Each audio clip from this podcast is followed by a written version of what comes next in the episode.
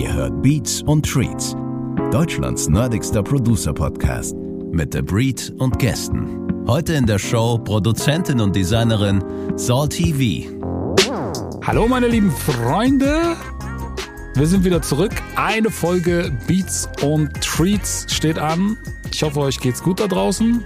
Mir geht's auf jeden Fall gut, weil ich habe eine sehr nette und charmante Gästin, Gästinnen, wie sagt man das? Ich weiß nicht, wie man das richtig gendert, aber auf jeden Fall ist sie weiblich. Das erste Mal eine weibliche äh, Gästin, ein weiblicher Gast in unserer Sendung. So geht das, glaube ich.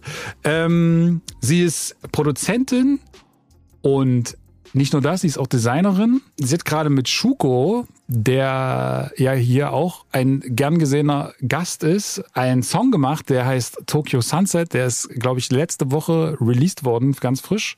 Sie hat sonst auch ganz viele Sachen gemacht. Sehr interessante Persönlichkeit. Ich freue mich. Herzlich willkommen, Salt TV aus im Moment lebend Nürnberg. Hey, hallo, hallo. hallo, wie geht's dir? Alles gut? Ja, voll. Ja. Äh, ja, danke, dass ich ähm, eingeladen wurde. Ja, natürlich. Das, ich höre mir euren Podcast immer sehr, sehr gerne an und habe mir auch ganz strebermäßig, Schreberin-mäßig, äh, mir ähm, die letzten angehört. Ähm, Finde ich ganz toll. Ja, danke, also danke, danke dafür erstmal. Äh, ich gebe das Kompliment an, an die Leute auch äh, gerne weiter. Freue mich auf jeden Fall, dass du heute zu Gast bist, weil das ist natürlich immer so ein Thema und ich habe extra gesagt, wir reden da jetzt, machen das nicht groß zum Thema, aber ja, als äh, Frau in der Producer-Beatmaker-Szene ist man ja auf jeden Fall irgendwie schon immer noch eher, es werden mehr, aber es ist, würde ich mal sagen, trotzdem noch eher keine Exot, exotisch ist es nicht mehr, aber es ist auf jeden Fall äh, nicht die Regel. So, es gibt äh, noch ein paar andere äh, aus Deutschland auch, äh, die Josie, ja. ähm, oh. die Swanna, die immer viel mit Lucry zum Beispiel macht. Lass uns da auf jeden Fall auch gerne mal drüber reden, wie das sich so anfühlt. Aber erstmal so ein bisschen, um dich mal vorzustellen. Du bist äh, geboren in München. Wow äh, born and raised in München, born bist dann raised. dort zur Schule gegangen ähm, und hast auch eine klassische Musikausbildung. Ja, also Ausbildung kann man das so, naja, also ich habe äh, länger Klavier gelernt. Ah, ja. Und ähm, so Was heißt denn halt länger? Ist, ich habe auch länger. länger. Klavier gelernt. Ja, länger ist, ist recht relativ. Also ich sag mal, von als ich naja, so lang ist es auch nicht. Also nicht, also relativ untypisch für eine Asiatin aus einer asiatischen Familie. Also ich habe nicht mit äh, äh, drei angefangen, sondern ich habe mit elf angefangen. Und du hast quasi auch mit zehn noch nicht alle Preise abgeräumt gehabt. Nee, noch das nicht, ist Quasi für, äh, eine, sorry, für eine Asiatin, aber jetzt, jetzt sind wir ja richtig im, im, im Klischeesumpf drin. aber du hast den aufgemacht, dann ist okay. Ja, nee, aber du, ich sag's dir ganz ehrlich, das, das stimmt schon teilweise, weil ich habe ja auch ähm, äh, vietnamesisch-deutsche Freunde und Freundinnen, die, die haben da alle schon ganz früh angefangen. Und ich war da relativ spät dran ähm, weil mein Papa mich dann ähm, dazu gebracht hat, Gitarre zu lernen zuerst, weil er ist Gitarrenspieler und hat drei Gitarren zu Hause. Er sagt, wie? Du musst Gitarre lernen, weil sonst stehen die hier alle so mhm. und ich spiele sie alleine. Aber dann habe ich es natürlich auch gelernt, aber dann habe ich meine Liebe für Klavier dann doch gefunden. Aber hast quasi, äh, wie viel ist jetzt von dem äh, von den drei, vier Jahren Gitarre noch hängen geblieben? Also reicht's ja. noch für, äh, für nee, vier Akkorde? Oder? Für Akkorde, also die Basic-Akkorde reichen noch. Aber ähm, ich habe tatsächlich nur vielleicht ein Jahr gelernt und es war so eine Musikschule, ah. wo dann der, der Musiklehrer dann eher ähm, äh, Goodies verkauft hat, anstatt den Kindern äh, Gitarre beizubringen. Ähm, genau, also ich würde mal sagen, das, das hat schon was gebracht, weil ich ähm, sehr schnell wieder zurückgefunden habe und dann das Gefühl für das Gitarrespielen wieder schnell gelernt habe. Aber ja, also Klavier habe ich jetzt bis ich 17 war tatsächlich ähm, klassisch Unterricht gehabt und dann bin ich nach Amerika für ein Jahr gezogen und dann hat es äh, aufgehört. Hast du da äh, so richtig, ich kann mich ja in Sinn, ich musste damals so eine Prüfung ablegen. Ah, ich weiß aber nicht mehr, was das für eine Stufe war. Hast du auch so Prüfungen ablegen müssen? Nee, nee, also das war, warst du, warst du richtig auf der Schule? Nein, also. nein, nein, nein. Ich war auch nur privat im Klavierunterricht. Mhm. Aber ich war, äh, ich war auf einem Gymnasium, was einen, was einen Sprach- und einen Musikzweig hatte. So, die, ah. die, das war aber eigentlich ein Sprachengymnasium und irgendwie gab es aber auch dort einen Musikzweig. Und in dem Musikzweig ja. war, sage ich mal, äh, waren so die, gut. waren die, die bei denen es eigentlich nicht gereicht hätte für die Schule, aber die haben das dann äh, mit, mit viel, mit viel Chorsingen und irgendwelchen Instrumenten ausgeglichen, so ungefähr. Und äh, ja, da war ich drin und ja. ähm, und da, ich war aber auf dem Chor, also im Chor, und äh, da musste man eigentlich auch ein Instrument spielen. Ja. Und das war eigentlich Klavier. Und ich habe aber ähm, das dann schon vorher irgendwie gelernt. Ich habe, glaube ich, in der ersten Klasse oder so angefangen. Und dann ja. konnte ich das bei meiner Privatlehrerin weitermachen. Und aber mein Stiefvater, der war da sehr hinterher und der hat dann, glaube ich, gesagt, ja, da muss jetzt aber, und ich hatte dann irgendwann keinen Bock mehr. Ich glaube, das war das. Ich hatte dann keinen mhm. Bock mehr und dann hat er irgendwann gesagt, also jetzt machst du das mal noch und machst wenigstens mal diese eine Prüfung und das war, glaube ich, so Mittelstufe zwei oder irgend sowas. Auf jeden Fall musste ich von ja. Mozart die Fantasie in D-Moll spielen. Ich weiß nicht, ob, man, ob du die kennst, keine Ahnung, ob das so ein Standard äh. klassisches äh, Klavierstück ist, was man dann so spielt. Spontan nicht. Und das musste ich auf jeden jeden Fall dort äh, vorspielen. So. Aber ja. Äh, du musstest das, musstest das, ich dachte, wir, wir Nee, ich, äh, ich musste das nicht machen. Also ich habe ja, also ich, mir wurde es auch damals empfohlen, auch eine musikalische Schule zu gehen, also einen musikalischen Zweig, mhm. ein Gimme. Aber dann meine Mama, ähm, die wusste da auch nicht so Bescheid damals, weil sie, ähm, ja, kommt aus Vietnam und dann sind sie hier und die, die Tochter, die geht in die Schule und die sind halt, da waren die noch nicht so informiert. Sagt, ja, wir stecken dich auf ein naturwissenschaftliches Chemie, weil es nah ist, da es hier zehn Minuten von zu Hause entfernt ist und dann musste ich Physik und Chemie äh, lernen, anstatt ähm, genau Musik. Und, äh, war, war das so deins, Physik und Chemie? Und Überhaupt ging gar nicht so, ne? Okay. Das ging überhaupt nicht. Und damals war ich nur gut in Kunst und Sport. Aber das war ja dann überhaupt nicht. Also nur, ah, ja, nur, nur klatschen und springen. Also nur. Ja. Geil. Also, ja. Aber du, ich habe auch Chemie und Physik waren, also Chemie war das allererste Fach, was ich abgewählt habe im, in, äh, im Abi dann, weil ich wirklich da habe ich, da habe ich, glaube ich, in der fünften Klasse habe ich schon den, den Anschluss verpasst. Da war schon Schluss. So, da habe ich schon ja. gemerkt. Erst ging ja. das noch ganz gut und dann habe ich so irgendwie, das war völlig böhmische Dörfer, Dörfer für mich. Und äh, Physik war irgendwann dann auch. Und jetzt denke ich manchmal, ey, ich habe letztens an meinem, äh, an meinem Sinti rumgesessen und wollte den auseinanderbauen ja. und so. Ja. Ähm, bin da so ein bisschen inspiriert von, von Brank Sinatra aus Wien. Grüße an Brank ja, an dieser Stelle. Der immer so, dachte ich so, das musst du jetzt auch hinkriegen, baust den selber auseinander. Und dann habe ich so gedacht, bin ich zu so einem dann bin ich so zu so einem Typen gegangen hier aus der Stadt, so einem richtigen Urgestein, der so irgendwelche Verstärker von Uralt-Bands zusammenlötet und hab dem dann gezeigt, wo die Problematiken sind und dann fing der mich an so auf, auf Hallisch so zuzuquatschen mit so, naja, da müsst ihr gucken, ja, so Verstärker, da müsst ihr mal sehen, wo der Lichtstelle ist. Da müsst ihr mal, holt sich dir noch ein äh, Beeper, den musst du gucken, da gehst du, und ich habe überhaupt nicht verstanden, was der von mir wollte. Ja. Und ich dachte so, fuck, hättest du da mal in Physik aufgepasst, bei Elektrotechnik, so uncool ist das eigentlich nicht. Aber ja, jetzt ist jetzt zu spät. Mal. Im Nachhinein bereut man das doch alles. Das stimmt, ja, aber du, ich würde es wahrscheinlich wieder genauso machen, wenn ich jetzt so alt wäre, weil es gibt gibt viel zu viel interessante Sachen, wenn man äh, 17, 16, 15 ist. Da gibt's Mädchen, Jungs, Blumen, man Drogen. Kann, man kann das alles äh, heutzutage über YouTube lernen, wenn man es wirklich will. Ja, das stimmt, aber es ist viel schwieriger. Es, es geht, ja, also ich habe, wie, wie viele Tutorials ich mir über alles Mögliche schon angeguckt habe und dann denke so, ja, Ja, ich verstanden. Na klar, genau so ja. funktioniert das. Genau so ist es. Und dann guck, und dann kommt so drei Wochen später dasselbe Problem und ich gucke mir dasselbe Tutorial nochmal an, weil ich es schon wieder vergessen habe, so, weil die Birne nicht mehr so fit ist. Das ist das Problem. Ja, total. Aber, aber äh, naja.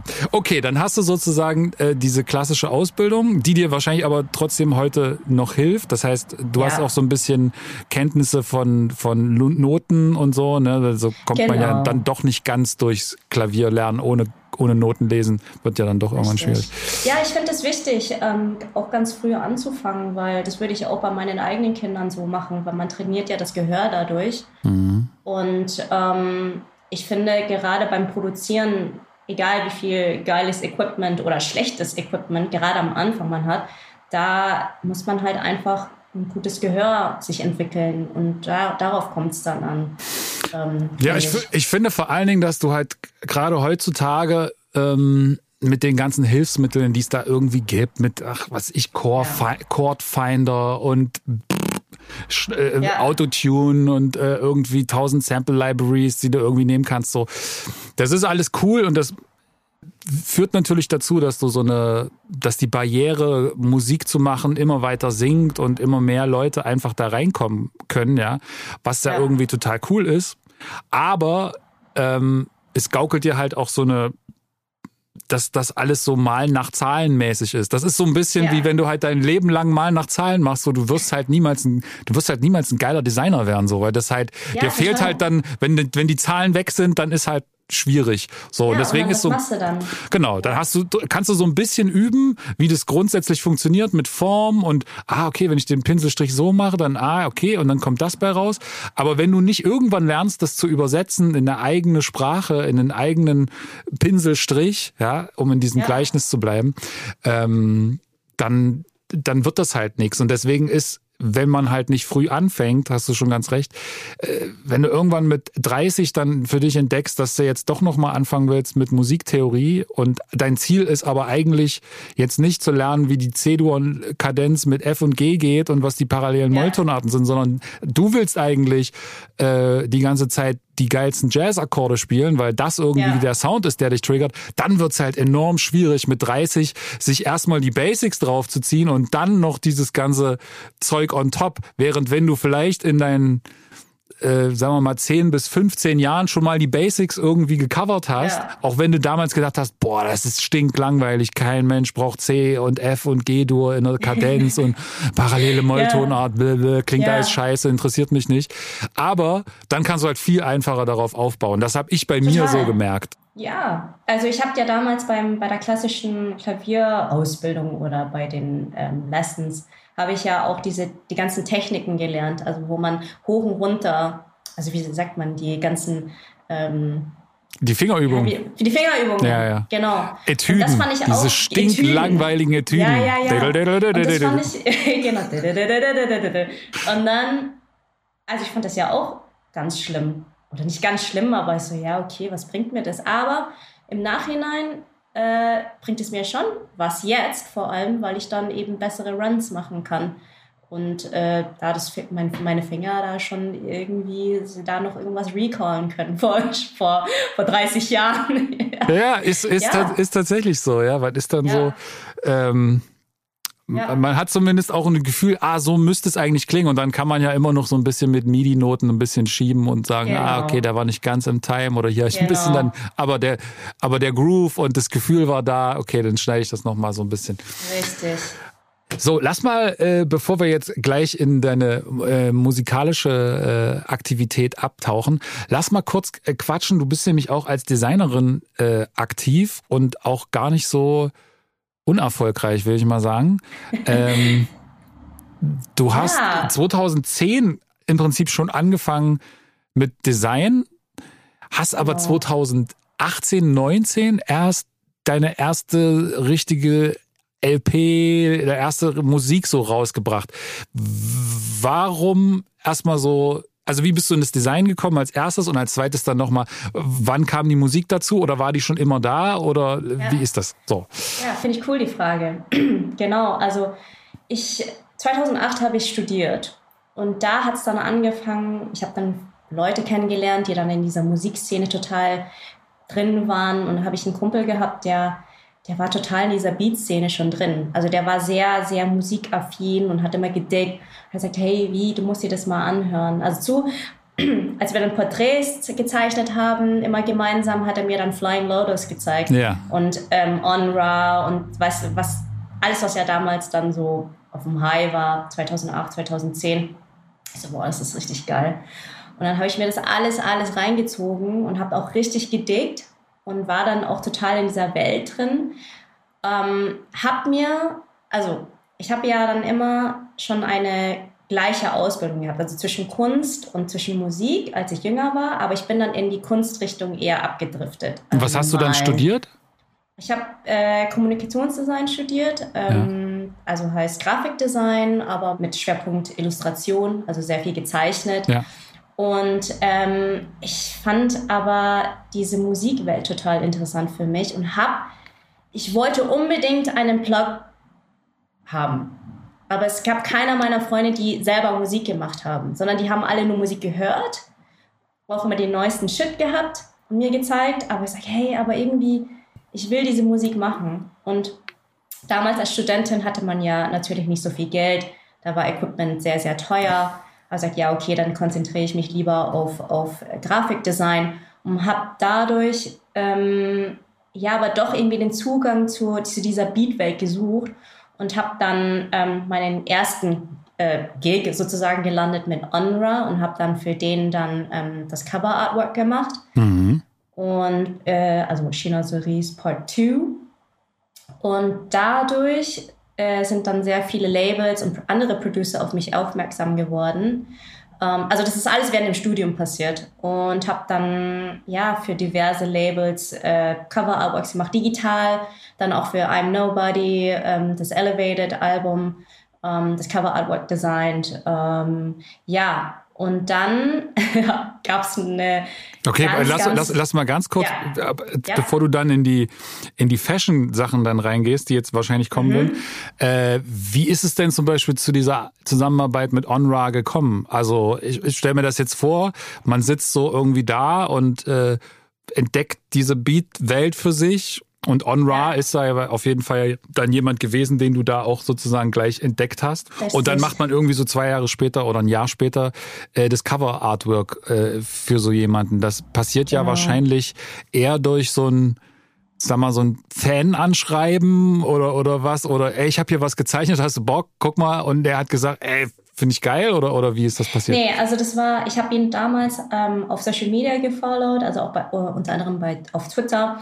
Und da gab es dann einen Aufruf, ähm, ja, er, er bringt seine Chinoiseries Part 2 raus und sucht noch ähm, Grafikdesigner äh, dafür und äh, würde einen Contest starten. Bitte sendet mir ein paar Arbeiten. Ich so, wow, okay. Das kommt irgendwie gerufen. also saß ich dann da und habe dann was gemacht, habe es dann auch abgeschickt und habe auch nie wieder was gehört. Dachte ich mir, ah ja, okay, ähm, hat er, hat er halt doch nicht gesehen. Gab es wahrscheinlich zu viele Submits, Submissions. Und tatsächlich ein Jahr später, wo ich das komplett vergessen habe, kam eine E-Mail von Onra, hey, ich habe deine Sachen gesehen, ich finde es richtig geil, lass uns das machen. Und da war ich natürlich, äh, ja, total geflasht. So, wow, okay, dass es jetzt doch noch überhaupt dazu kommt. Und genau, hat, er, hat, dann, hat er gesagt, warum das so lange gedauert hat? Also gab es ja. da Probleme mit dem Label oder was oder wie? Ja. Oder? Ja. Es, gab, es gab Probleme mit dem damaligen Grafikdesigner. Also anscheinend äh, hat er schon angefangen und es lief dann doch nicht so gut. Und ich weiß nicht genau, was es dann war. Ähm, und dann hat er den glaube ich, gekickt oder so. Und dann hat er jemanden Neues, Neues gesucht.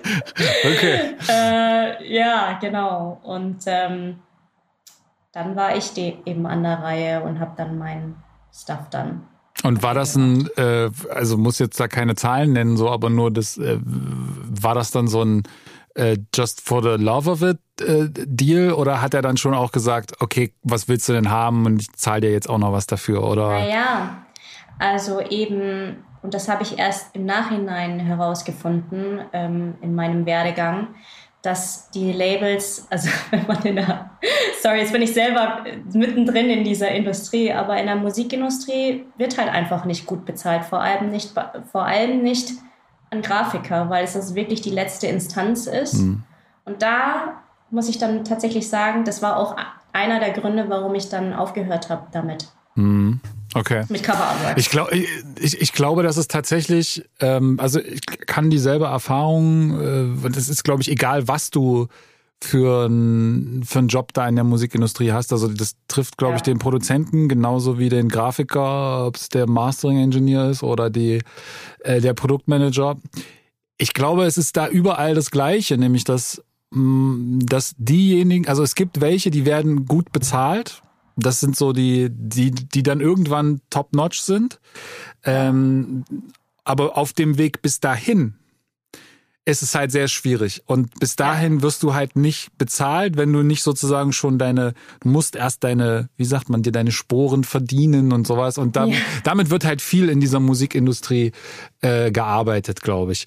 Ja. Äh, mit dieser, mit diesem Traum, der dann verkauft wird und äh, so nach dem ja. Motto, ja, aber wenn du jetzt das, dann ist ja beim nächsten bist du ja dann so. Und der nächste Job ist dann aber wieder für den dann wird wieder einer gesucht, den man dann dem nächsten Job verkaufen kann, sozusagen. Ja, richtig. Und was ich, was ich ein bisschen schade finde in dieser Industrie, ist dann ab dem Zeitpunkt, wo sich ein Label sich einen Status ähm, sich erarbeitet hat, ähm, ist es wie, als würden sie take it for granted, dass man das halt macht. Gell? Mhm. Also da wird dann auch nicht mehr gefragt, so hey, wie viel hättest du gerne dafür oder dass man da von vornherein über die Zahlen redet. Also leider ist es dann doch so, dass man dann darüber reden sollte, ähm, auch wenn da nicht viel Budget dahinter ist, aber einfach out of respect finde ich ähm, und Appreciation für den, für den Künstler oder die Künstlerin.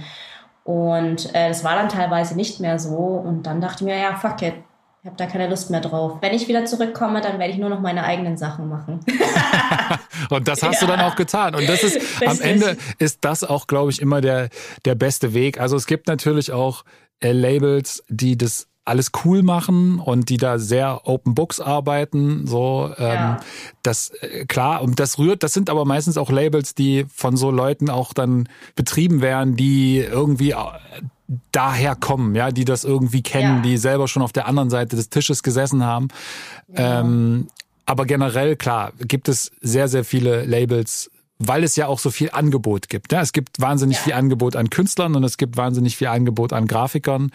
Und jeder hat ja irgendwie den Traum, dann das das Cover Natürlich. für den nächsten großen Big Star zu machen und dann die dicken Deals mit irgendwem ja. anderen äh, einzusacken. Ja, total. Aber ich finde es auch wichtig, dass man als Künstler oder Künstlerin auch weiß, dass man sich da gegenseitig nicht ähm, ruinieren darf. In innerhalb der Industrie. Mhm. Weil ab dem Zeitpunkt, wo du was umsonst machst, mhm. denkt sich dann äh, das Label, ah ja, kriegt man ja umsonst. Warum soll ich also denn jetzt dem anderen was bezahlen? Ja. Genau, richtig. Mhm. Und dann geht das so weiter. Und wenn dann, wenn man als Künstler da auch nicht nachfragt und da true ist zu sich selber, dann wird es so weitergehen. Es ist wie für immer Intern sein, aber unbezahlt mhm. arbeiten als Intern. Ja. Und das, das, das sehe ich überhaupt nicht ein. Und da, da wollte ich einfach ehrlich sein zu, zu mir selber und äh, meine eigene Arbeit wertschätzen.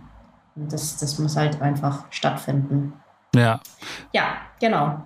Und dann hast du äh, aber in dieser ganzen Zeit, wie lange ging das ungefähr, diese, diese Grafiksachen für andere Künstler-Labels, äh, mhm. sage ich mal? Genau, es ging ja dann, ich sag mal, 2014 war dann das letzte, was ich gemacht habe. Das war dann, ich glaube, in I'm Nobody, wenn ich mich nicht irre. Und dann ähm, habe ich aufgehört mit den ganzen Cover-Artworks-Geschichten, war dann aber eher fokussiert an meiner ja, Design-Career, sage ich mal, und habe dann da den Fokus reingesteckt und ähm, wusste aber, dass ich dann in Richtung Fashion gehen will und habe da auch sehr viel gemacht für mich selber und habe dann äh, letztendlich auch ähm, den Job bei Adidas bekommen und das war dann, da war ich dann die letzten vier Jahre. Vier Jahre war ich da. De Designerin bei Adidas und hast da aber auch unter anderem so ein paar ganz interessante Projekte gemacht. Erzähl mal.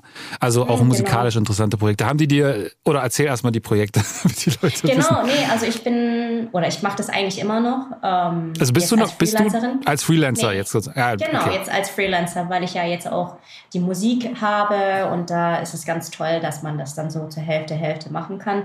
Also ich ähm, bin Apparel Graphic Designerin und äh, mache die ganzen Grafiken auf Produkt, auf alle Produkte, also Schuhe und T-Shirts. Also nicht nur T-Shirts, sondern wirklich ganze Ranges ähm, an, an Klamotten und ähm, alles, was man dann sieht an Grafik, ähm, ja, wurde von einer Apparel Graphic Designerin gemacht. Und da habe ich dann bei Adidas Originals äh, sehr viel designt und hatte sehr, sehr interessante Projekte unter anderem dann auch mit ähm, ja, Kollaborationen mit Pharrell und dann zuletzt dann auch mit Beyoncé. Ähm, also es, ich habe sehr, sehr viel gelernt.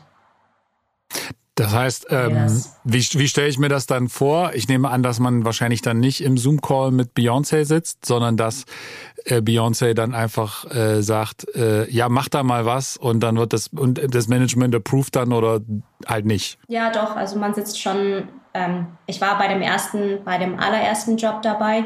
Da war das alles noch sehr hektisch. Also da sitzt man schon in einem Zoom-Call mit ihr ah, ja. und ihrem Team, genau.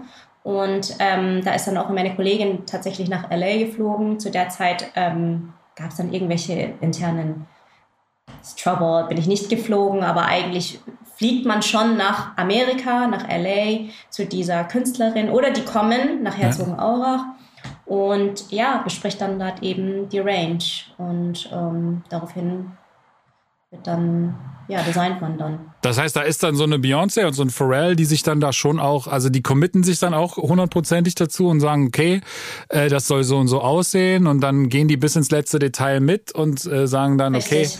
okay, ja, genau. nee, kannst du jetzt, da oben können wir das einen anderen Stoff machen und kann da ein Streifen weniger hin? Nein, kann nicht, wir sind Richtig. Adidas. Richtig, also die haben ja auch ihr Team dort.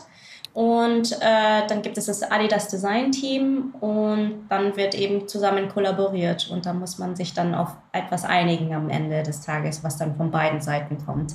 Aber das äh, endgültig, die endgültige Entscheidung hat dann natürlich ähm, Beyoncé in dem Fall. Hast du auch die, hast du bei der letzten Pharrell-Kollektion mitge, die jetzt gerade rausgekommen ist? Ähm, nee, nee, ich habe äh, bei einem Projekt mitgemacht, das war auch ein Teamprojekt. Ähm, genau, also sehr oft war das immer ein Teamprojekt. Nur bei Beyoncé war ich dann alleine als, als Grafikdesignerin, aber ja, also es ist. Äh, Pharrell hat so viele Jobs und wir haben immer mal wieder was gemacht. Ah, okay. Für Pharrell, genau. Ich hatte mir nämlich tatsächlich, also ich bin auch, äh, das war mal eine ganze Menge Adidas-Werbung. Wollen die uns, red, red da mal mit denen, dass die mal uns hier den, den Podcast mal dick sponsern. Das geht ja ja ran. Kann ähm, ich machen. die, ich habe tatsächlich auch eine Menge Adidas-Sachen. Bin äh, da ganz äh, ich mag das tatsächlich. Ja. Irgendwie ist eine, ist auch so ja. Hip-Hop-kulturmäßig gut. Total, äh, total. So, man ist damit irgendwie groß geworden. Und da habe ich mir letztens nämlich auch diese Pharrell, da gab es eine neue Pharrell-Kollektion und da habe ich mir so ein Hoodie bestellt. Oder ich glaube ein Pullover und ein Hoodie, ich weiß nicht mehr.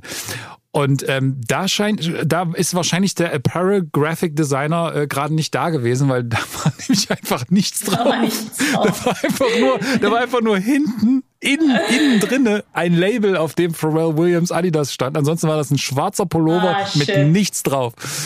Und ich dachte yeah. so, irgendwas muss doch hier sein. Ich habe es gesucht und war halt hinten im Nacken war dann nochmal ein Adidas Logo, ein ganz normales Adidas Krone Logo. Yeah. Ähm, black yeah. on Black einge, eingestickt, so zwei Zentimeter breit.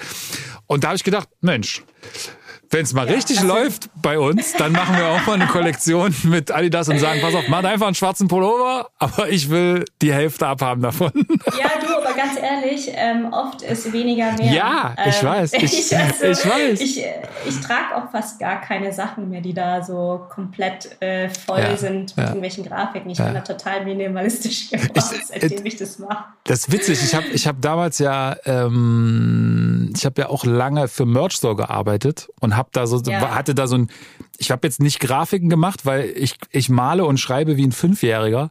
Und das ist schon nett ausgedrückt, ja. Also ich habe wirklich Angst, Sachen per Hand aufzuschreiben, weil ich ja. denke, dass Leute mich einfach hart auslachen dafür. So, das ist wirklich. Ja.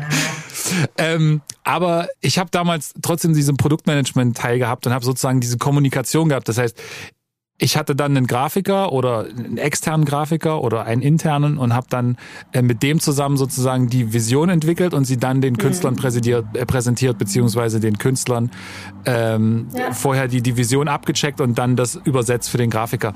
Und da kann ich mich auch an so ein paar Künstler erinnern, ähm, zum Beispiel an den lieben Max Herre, die hatten halt so ganz krasse Vorstellungen von Merchandise und wollten das halt auch so minimalistisch, weil er ja natürlich auch so ein Grown Man war und irgendwie natürlich dachte, naja, aber ich trage ja alles sowas nicht mit großen Logos und so. Yeah. Und die haben dann auch genau sowas im Prinzip wie diese Pharrell-Sache mit so, ja, so Inside Out, Washed, Pullover und cool und cozy und dann irgendwie ganz hinten im, Rücken ganz klein so ein, so ein Weblabel mit Max Herre drauf. Yeah. Und ich habe ihn halt gesagt, dass auf den Kopf Leute, ich weiß, dass du das anziehst, aber deine Fans werden das niemals anziehen, weil das halt, das ist halt viel zu leise so. Das, ja. Ich gebe ja keine 60 Euro aus für einen schwarzen Pullover. Ich will ja jetzt 60 oder 70 Euro ausgeben, weil ich Max Herre Fan bin und das will ich ja auch ja. irgendwie dann zeigen, so, ne? Ja. Ähm, du, aber das ist, das ist ganz crazy, weil ähm, wenn man da wirklich irgendwann einen Status ähm,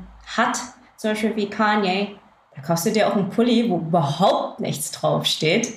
Für ja, 200 Euro. Genau, ja, das stimmt. Dann tust du das. Aber das ist, das, ich weiß gar nicht, diese, diese 200 äh, Euro T-Shirts, die der gemacht hat, ne? Das waren ja, diese ja. weißen. Waren aber waren das, waren das seine oder war das eine Collab mit irgendeiner Marke? Nein, es waren seine. Und dann aber auch noch äh, peinlicherweise Gildan-Shirts, wo er diesen Tag nicht abgemacht hat. Echt? Das war ein Gildan. Weißt du, was ein Gildan-Shirt kostet im EK? Natürlich. Das ist das günstigste T-Shirt, was du kaufen kannst. Und das ist so richtiger, richtiger Lappen nach dem Waschen. Ja, ja. Aber du, ah. selbst Kanye weiß Bescheid. Und, Der hat 200 ähm, Euro für ein weißes Gildan-Shirt genommen. Ja. Einfach nur, weil das bei ihm im Shop verkauft wurde. Also der hat da nicht mal einen ja. Tag drin gehabt oder so. Nix. Da war das nee, Gilda an Hangtag drin ja, und das ja, war's. Ja, hat es vergessen rauszunehmen. Dann gab es ja voll den, voll, das, äh, voll den Skandal. das ist aber, ey, ich, find, ich finde aber eigentlich, ich fände es viel fresher, wenn man, wenn er das einfach so gemacht hätte, wenn er gesagt hätte, du, ich habe hier weiße T-Shirts, richtig geil, kosten 200 Euro, kannst du bestellen und dann schicke ich dir das einfach geil verpackt und dann ist dieses Gilda an Hangtag da dran. Das wäre ja. so, und, und so ein Fickfinger drinne, weißt du? So. du Trottel. Aber okay, du kannst ja auch wieder zurückschicken. Ja, ne? okay, ja, ja natürlich. Ah. Aber die Superfans, die machen es halt dann nicht. Gell? Also, ja, dann nehme ich auch einen Gildan. Reicht es auch. Genau. Ah, alter Schwede. Da, du, ja. weißt, da weißt du, wie viele, wie, wie, wie viele Kanye West äh, Shirts ich im Schrank habe. ja, hast du welche? Ich habe Gildan Shirts, habe ich bestimmt ein paar. Das weiß man bloß nicht. Ne? Genau, ich, man muss es, aber kann ich ja bei eBay reinsetzen, so Original Kanye genau. Shirts. Ah, super. Ja. Naja, also äh, deswegen konnte ich mir so, wobei das bei, bei Adidas, glaube ich, sogar noch funktioniert, weil das ja, das ist ja so eine, wenn das eine richtige Marke ist, dann ist es ja nur noch ein zusätzlicher Auflader mit so einer coolen Persönlichkeit ja. wie Pharrell oder so. Aber wenn du jetzt Merchandise machst und das so ganz reduziert, ich glaube, das ist immer schwierig. Kommt auch immer auf den Künstler drauf an, hast du recht. Ja. Aber das war so meine Erfahrung, dass laut da schon wie sagt man, stumpfes Trumpf. Das war einfach ja. immer so, ne? Also ja. je lauter und äh, je, je platter die, das Logo oder der, der Commercial Approach davon, desto besser hat es irgendwie funktioniert. Ja. Ja, aber die Leute, weißt du, die tragen das, weil das, weil sie ja damit was repräsentieren. Also es geht ja alles Hand in Hand, die, die Musik und Fashion generell. Und ähm, da ist es den Leuten egal, wie viel die dafür zahlen, wenn sie dazu gehören zu dieser, dieser Subculture. Und ähm, ja, zahlen halt dann einfach viel. Machst du, machst du, wenn du, wenn du heute, äh, heutzutage Musik machst, äh, denkst du, beim Machen schon an das Cover-Artwork oder passiert das vielleicht sogar vorher? Oder also weil du machst ja alle deine Cover-Artworks selbst, ja. logischerweise, genau. weil du willst ja keinen anderen Grafiker bezahlen. ja, genau. Richtig. Du bist ja jetzt auf der anderen Seite des Tisches. Hast du mich ertappt dabei? Oder du hast ja das viel bessere Argument. Du kannst ja sagen, ey, du kannst ja mal was, kannst ja mal was schicken. Und wenn es mir richtig gut gefällt, nehme ich's. Aber es muss mir richtig gut gefallen, weil ansonsten kann ich es auch selber machen. oh mein Gott. Vor allem, wer bin ich denn auf diesem ja, warte, Nein, das war, war Spaß. Ja, Aber ist das, ist das so ein Prozess bei dir, dass du, dass du beides zusammen denkst? Ähm, nee, also tatsächlich beim Musikmachen fokussiere ich mich auf die Musik. Und erst im Nachhinein äh, stelle ich mir dann die Welt vor, wie es dann visuell aussehen kann. Und ähm, ja, ich finde das auch immer interessant. Ich glaube, im letzten Podcast hast du, nicht im letzten, aber in einer der Podcasts hast du gesagt, du schaust dir mal Bilder an mhm. und lässt dich davon inspirieren mhm. und dann machst du Musik. Aber mh, mm, ich finde, das ist immer so ein Zusammenspiel eigentlich. Das kann ich gar nicht so pauschalisieren. Vielleicht habe ich dann manchmal doch ähm, Bilder im Kopf und lass mich dann äh, subconsciously davon inspirieren. Ähm, aber tatsächlich jetzt bei meinem kommenden Album, da habe ich zuerst Musik gemacht und dann erst das Cover und dann den Weltenaufbau. Oder das Weltenaufbau? Nee. Den Weltenaufbau. Den Weltenaufbau. Okay. Mhm. Genau. Weltenaufbau innen, im Zweifel. Ja, genau. Ähm, ja, also, aber es ist immer ganz schön, weil ich bin ein sehr visueller Mensch und äh, da kommen die Bilder auch immer sofort. Ja.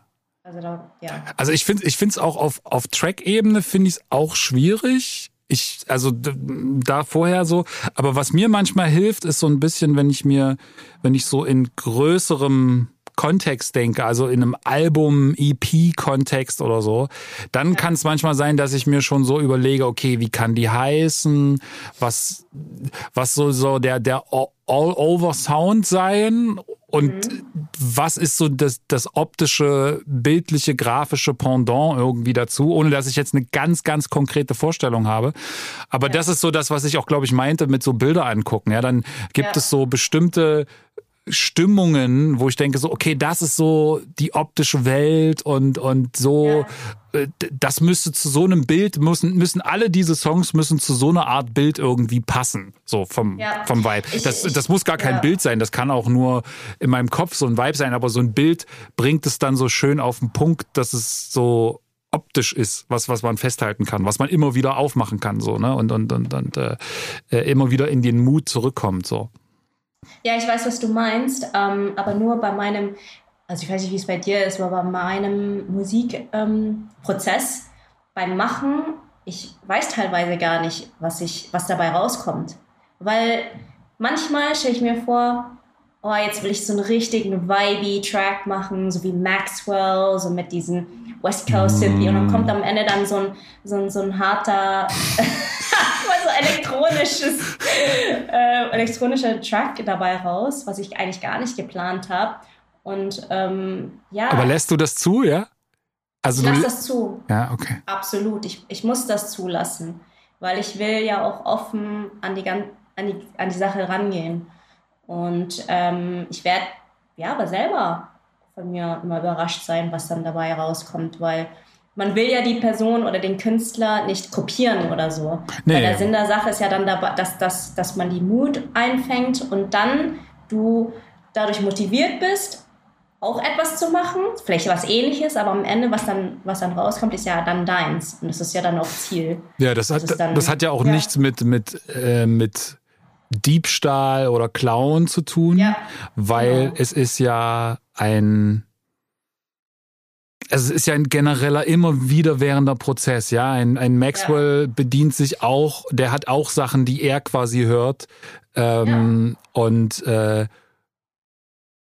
das äh, die wiederum haben auch Sachen gehört, die sie dann dazu. Richtig. Also es ist immer so ein so ein äh, Remix eines Remix eines Remix. Absolut. Ähm, von daher ist das auch voll okay. Ich find's halt echt manchmal, also mir fällt es in den letzten Jahren zumindest immer schwieriger, mir diese Freiheiten zu nehmen. Manchmal, manchmal schaffe ich das, aber ja. äh, also die Freiheit zu sagen, ich äh, ich lass jetzt mal laufen und guck mal, wo es hingeht, weil irgendwie ist immer so eine gibt's immer so eine Deadline. So, auch wenn die nur in meinem Kopf ist, irgend so ein, mhm. so ein mhm. Typ, der irgendwie auf meiner Schulter die ganze Zeit sitzt und sagt, so, aber du musst jetzt mal ja schon noch, also äh, zwei Beats musst du mal jetzt fertig machen für die und die Platte und die müssen so und so klingen mhm. und die musst du dem aber bitte auch bis nächste Woche schicken. Äh, und dann brauchst du mal noch eins für die und da hast du da auch noch ein Projekt. Das klingt übrigens immer so und so, das muss jetzt dazu passen. Ja. Und dann bin ich immer in so einer Drucksituation, äh, dass ich selten mal mich einfach ransetze und so einfach mache sondern irgendwie ja. immer schon mit so einem mit so einem Helm auf dem Kopf. So, bitte, da geht's jetzt lang. Aber dann ist die Frage, machst du das dann für dich selber bei deinen eigenen Projekten oder Projekte für Klienten? Naja, ich versuche ja tatsächlich schon so wenig Klientenprojekte zu machen wie möglich. Also ich suche mir die Klienten so aus, dass es dann irgendwie mir auch immer, also ich mache nicht mehr Sachen, die ich nicht fühle. So, das, ja. da gibt's sicherlich äh, Momente in, in so einer Karriere, wo man das macht, auch weil das ja. auch einen weiterbringt, weil das auch ein Teil ist, auch mal zu gucken, wie komme ich denn mal an, wenn ich meine Komfortzone verlasse und äh, vielleicht lerne ich auch was dazu. Und manchmal bin ich da vielleicht auch schon so ein bisschen zu sehr immer in meiner Komfortzone und, und denk so, manchmal könnte ich vielleicht auch mal was probieren, was jetzt nicht ganz so im ersten Moment dem entspricht. Ja. Aber eigentlich passiert es immer, weil auch ich mir selber ja so ein äh, so eine so eine Brille aufsetze und sage, ja. okay, äh, was was will ich jetzt als nächstes von mir hören? Ja. Und, und versuche mich natürlich dann in, in den Hörer rein zu versetzen mhm. und denke mir, was will der jetzt als, was würde dem als nächstes gefallen? Ja. Und dann, das ist ja so eine Mischung, auch aus, ja. aus, aus Selbstverwirklichung und aber auch nach der Suche, okay, was könnte das nächste Geile sein? Und dann will ja. man das auch ausprobieren. Ja. Und manchmal passiert es aber auch, dass man dann mal einen ganz anderen Abdrifter nimmt. So, äh, ja. ich habe letztens, glaube ich, was angefangen und wollte eigentlich für ein, äh, für so ein, für so ein Latin-Projekt was machen und mit so ganz verrückten 13 13 Achtel Takt irgendwas, weil ich dieses Terminator äh, Theme, dieses dum dum dum dang dang dum dum das sind irgendwie 13 Achtel, das ist so ganz verrückt. Ich dachte, ey, damit muss ich unbedingt mal was machen. Hab das dann komplett ja. nachprogrammiert und dann wollte dann und da habe ich dann gemerkt, irgendwie da da geht auch nur dieses dum dum da geht auch nur das drüber. Alles andere klingt irgendwie immer scheiße und immer unrund. Ja. Und das ist dann, hat sich irgendwie entwickelt zu so einer kompletten Hausnummer, die ich bis heute nicht wow. released habe. Ähm, mhm und da habe ich mal so freigelassen und das war dann irgendwie geil. Aber ähm, ansonsten habe ich immer das Gefühl, als würde ich selber so einen Lehrer haben, der mir auf die mhm. Finger haut und sagt, na, konzentrieren, konzentrieren Sie sich jetzt mal, machen Sie mal das weiter, was Sie heute früh angefangen haben. Wir machen jetzt hier nicht malen, wie wir lustig sind, sondern wir malen okay, das Bild von der Sonne.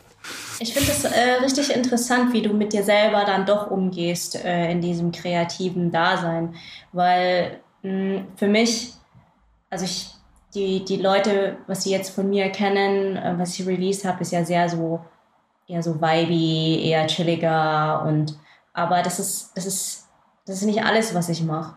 Und ähm, gerade wenn ich da mich, wenn ich da ganz, ganz frei an diese ganze Sache rangehe, dann entstehen auch viele, viele verschiedene Sachen und es bin aber dann auch ich. Und ähm, ich will das gar nicht verhindern. Und ich will natürlich.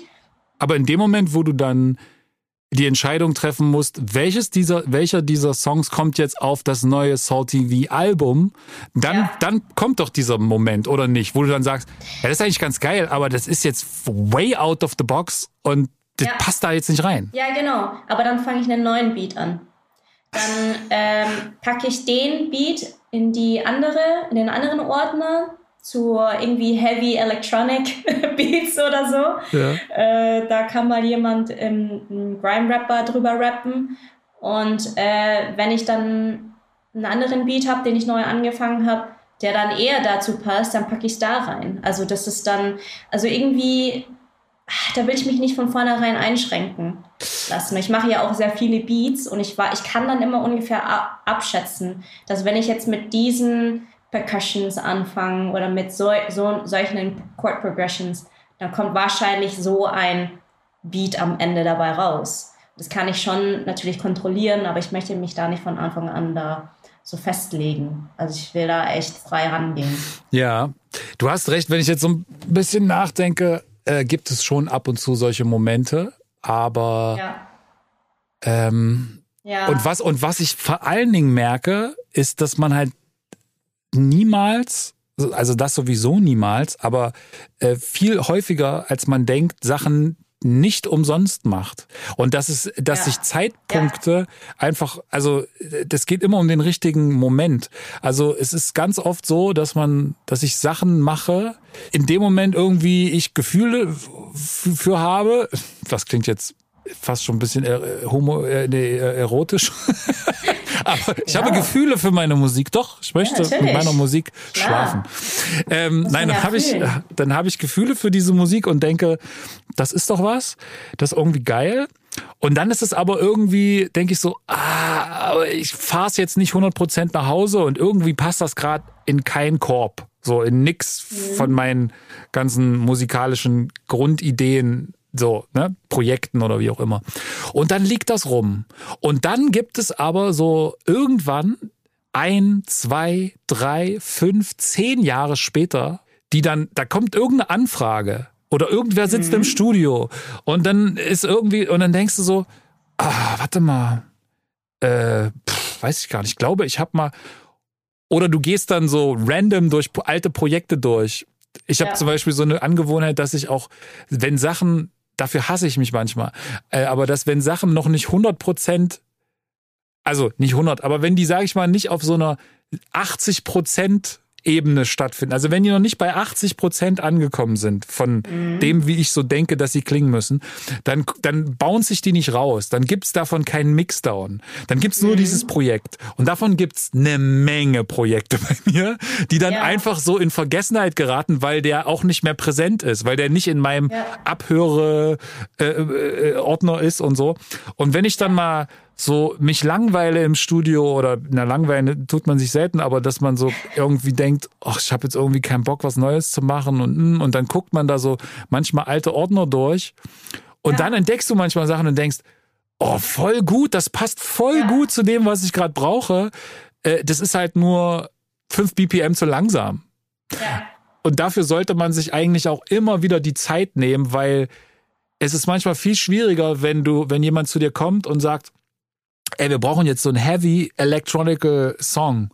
Ja. Dann ist viel schwieriger, den dann ad hoc zu machen, als wenn du eh gerade eigentlich eine Chill-Out-Nummer machen wolltest oder eine weibige Nummer und irgendwie dahin wanderst und das dann aber total fühlst und das dann machst und, ja. und dann denkst am nächsten Tag, oh Gott, was habe ich gestern gemacht? Ich habe den ganzen Abend verdaudelt, weil ich wollte eigentlich diese letzte Nummer für mein Album machen und jetzt habe ich da irgend so komischen halbfertigen Haus Electro-Track, den ich ja. überhaupt nicht gebrauchen kann gerade. Aber zwei Jahre ja. später ist das die Grundlage, aus dem du dann vielleicht den, den Welthit machst. So, ne? Absolut. Für dich.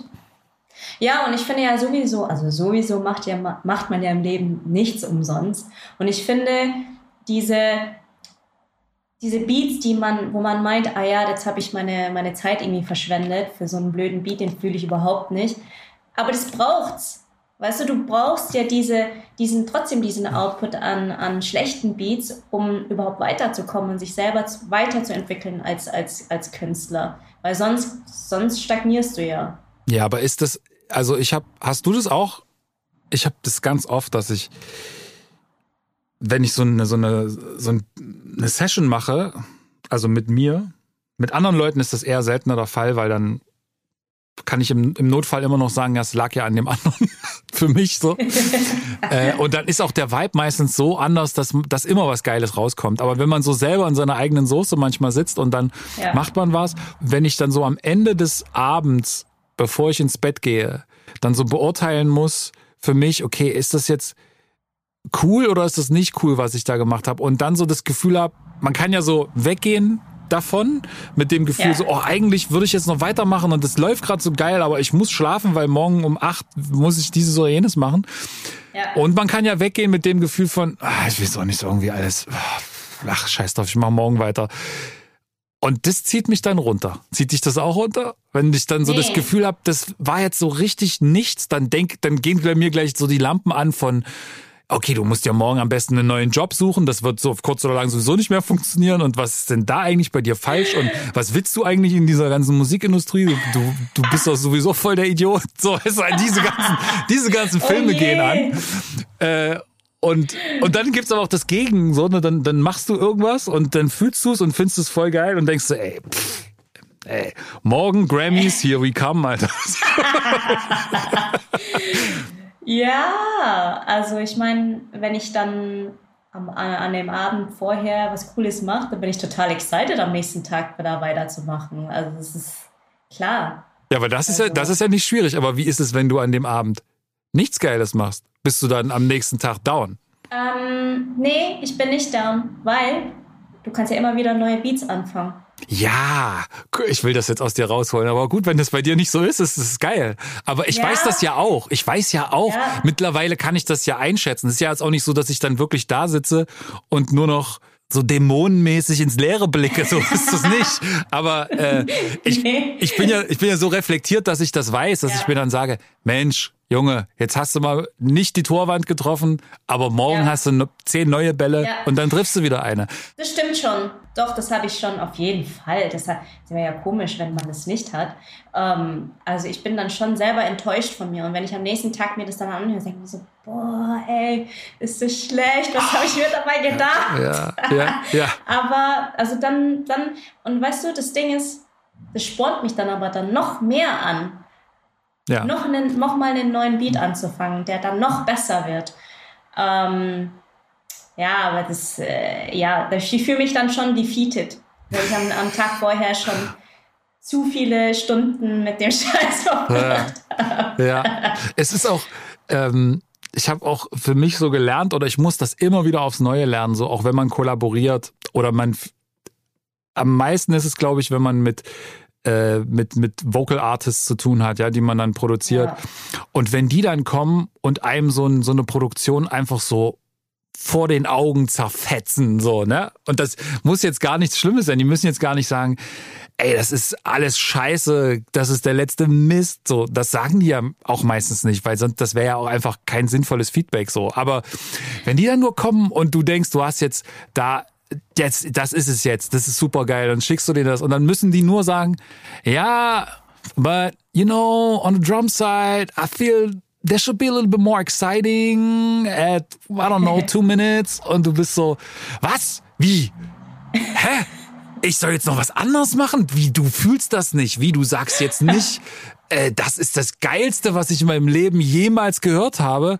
Ja okay, ich bin hart enttäuscht von mir selber und ich habe dann so richtig gar, also so für die ersten zehn Sekunden habe ich so richtig Bock, das auszudiskutieren und so, so, so von wegen, ja, nee, aber wieso? Das muss doch gar nicht. Äh, das macht ja gar keinen Sinn. Das muss genauso bleiben, wie es ist. Und das, ja. das habe ich gelernt, runterzuschlucken. Ja. Weil das ist so ein Reflex, den man, glaube ich, hat. Ich weiß es nicht. Es ist wie so, wenn einer sagt, dein Kind ist hässlich. Ähm, Also, oh mein Gott, total einfach. Und dann, und dann denke ich, und dann, dann fange ich an, so zu überlegen und dann wäre ich irgendwie kurz wütend und dann nehme ja. ich diese, also wüt, wütend ist jetzt ein hartes Wort, aber ja. so kriege ich so eine Aggression und dann versuche ich die umzusetzen in so ein, na warte, warte, jetzt zeige ich dir aber, jetzt zeige ich dir aber, was ich jetzt hier mit da draus noch mache, dich wird's. Ha! So. Und das ist dann, ja. und das bringt einen weiter, also manchmal noch die letzten 10, 15 Prozent dahin, ja. wo man dann, wo man sonst nie hingegangen wäre, weil man sagt so, ah. deswegen mag ich zum Beispiel wahnsinnig gerne mit Schuko arbeiten, weil ja. der ist genau so ein Typ, der dir so, der dir das Gefühl vermittelt, das ist jetzt nicht totaler Scheiß, den du gemacht hast, aber der sagt so, ey, das ist schon ganz geil, ist wirklich cool, aber weißt du, wenn du da noch, ah, da noch so Drum, da ist noch das, oder hier hinten noch in dem B-Teil, das muss noch irgendwie so ein bisschen, dann denkst du so, okay, und dann machst du was und dann merkst du, ey, es war am Ende, waren das drei Handgriffe, aber es hat noch mal mhm. mindestens 20 Handgriffe, ge also gefühlt Total. gebracht. Ja, weil du steckst ja da oft in seiner eigenen Soße und du siehst es ja dann nicht mehr. Und dann ist es natürlich hilfreich, da einen Partner zu haben, der, der dir da nochmal, ja, nochmal die Augen öffnet und sagt, hey, guck, guck dir das nochmal an. Also absolut, Collabs sind total wichtig. Also nicht nur ein, ich bin halt auch so, so ein Lonely Wolf teilweise und ich muss da aber schon mehr, mehr kollaborieren, weil das, das, das tut mir schon auch gut. Aber manchmal, ähm. ich merke das aber auch manchmal, dass ich das dann ganz bewusst auch mal brauche, diese Lonely Wolf Sachen. Ich glaube, es ist ja. beides wichtig. Ich habe auch Sachen, wo ich weiß, Nee, die zeige ich zum Beispiel in einem Schuko nicht. Und die zeige ich dem nicht, bevor die nicht ja. released sind, weil ich ja. nicht will. Ich hatte, letztens hat ein Artist zu mir gesagt, mit dem ich viel zusammen gemacht habe, der sagte ja. zu mir, ey, ich schick dir jetzt mein Album nicht vorher, auf dem ich auch mitgearbeitet habe, so. Und äh, das heißt, ich schick dir das jetzt aber nicht, weil ich will nicht, dass du mich von meinem Film abbringst. So, weißt du, dass du irgendwie nochmal ja. jetzt irgendwie sagst, ey, bei dem Song würde ich jetzt aber irgendwie, weiß nicht, die Hook finde ich jetzt irgendwie, ja, da würde ich das Wort weglassen oder so. Ja. Weil man ist ja dann sofort in so einer, in so einer Bewertungsding drinne. Äh, und deswegen überlege ich mir immer genau, wem ich Sachen schicke, weil ich manchmal vielleicht auch nicht will, dass jemand kommt und sagt, ja. mach mal so. Weil ich sage, nee, ja. das will ich jetzt so und wenn es damit von Baum läuft, ist es so. Ja, deswegen mache ich auch keine Cover-Artworks mehr für andere.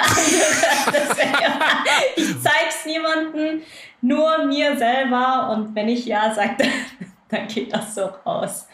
Ähm, ja, also ich verstehe dich da total. Also, geht es den Leuten überall gleich? Erzähl mal, wir wollten eigentlich, jetzt haben wir so viel Zeit schon verquatscht, weil wir eigentlich über was ganz anderes reden, aber ich fand es trotzdem sehr spannend.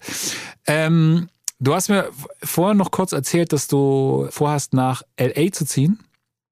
Mhm. Und ähm, eigentlich wollte ich mit dir quatschen über wie produziert man on the road so, ne? Ja. Und wenn du du bist ja immer viel unterwegs, ziehst jetzt quasi auch nach LA, bist ja aber auch so viel in LA, weil du dort Familie hast und weil dein zukünftiger Ehemann dort wohnt genau. oder nicht in LA, in, Kalifornien, aber das genau, in, bei bei San Francisco wohnt er okay. momentan noch. Genau. Äh, aber ihr wollt dann nach LA ziehen oder nach Ja, also idealerweise.